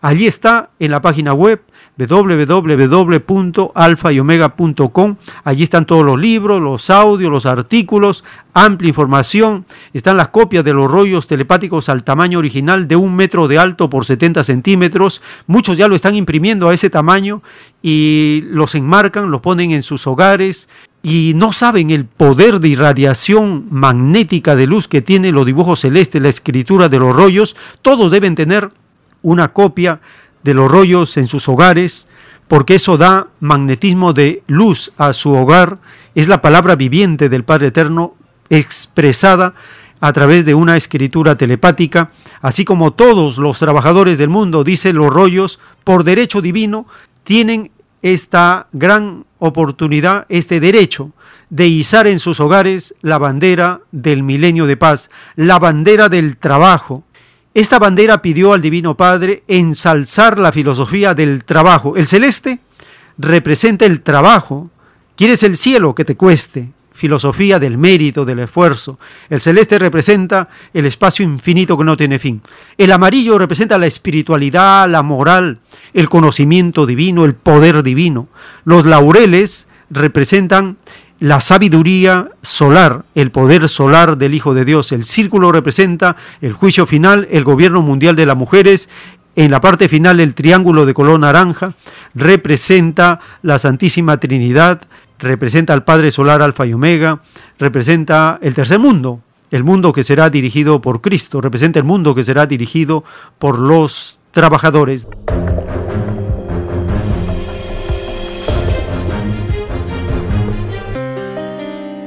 De esta manera llegamos al término de esta gran jornada informativa. Les agradecemos a toda la familia que nos siguen, que comparten, comunican estas ediciones y Divino Padre Eterno, deseamos darte lo mejor. Nos esforzamos y trabajamos con todo el equipo que hacen que estas programaciones subidas a podcast tengan ese reconocimiento que hacen los mismos que reciben estos programas en la red de podcast, así como nuestras familias y nuestro público, nuestros hermanos, hermanas que comparten estas jornadas informativas. El Divino Padre Eterno es el primer trabajador del universo, es el trabajo viviente, es el que da el ejemplo a todos y nosotros nos esforzamos para cumplir su voluntad e imitarle y que esto sea así por siempre, por los siglos de los siglos y si su voluntad lo permite, compartiremos nuevas ediciones en otros espacios del tiempo está cerca.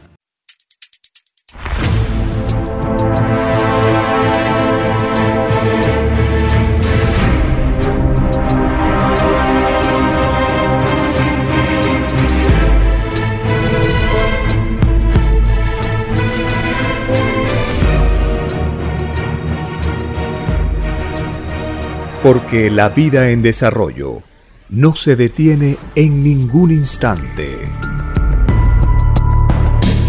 Porque el poder filosófico de las masas encuentra el hilo de la ley común de la naturaleza. La igualdad triunfa en la prueba de la vida. Por el principio de un nuevo amanecer en la historia humana, hemos presentado El tiempo está cerca. Para ver el reino de Dios para vivir el nuevo estado de cosas del nuevo mundo.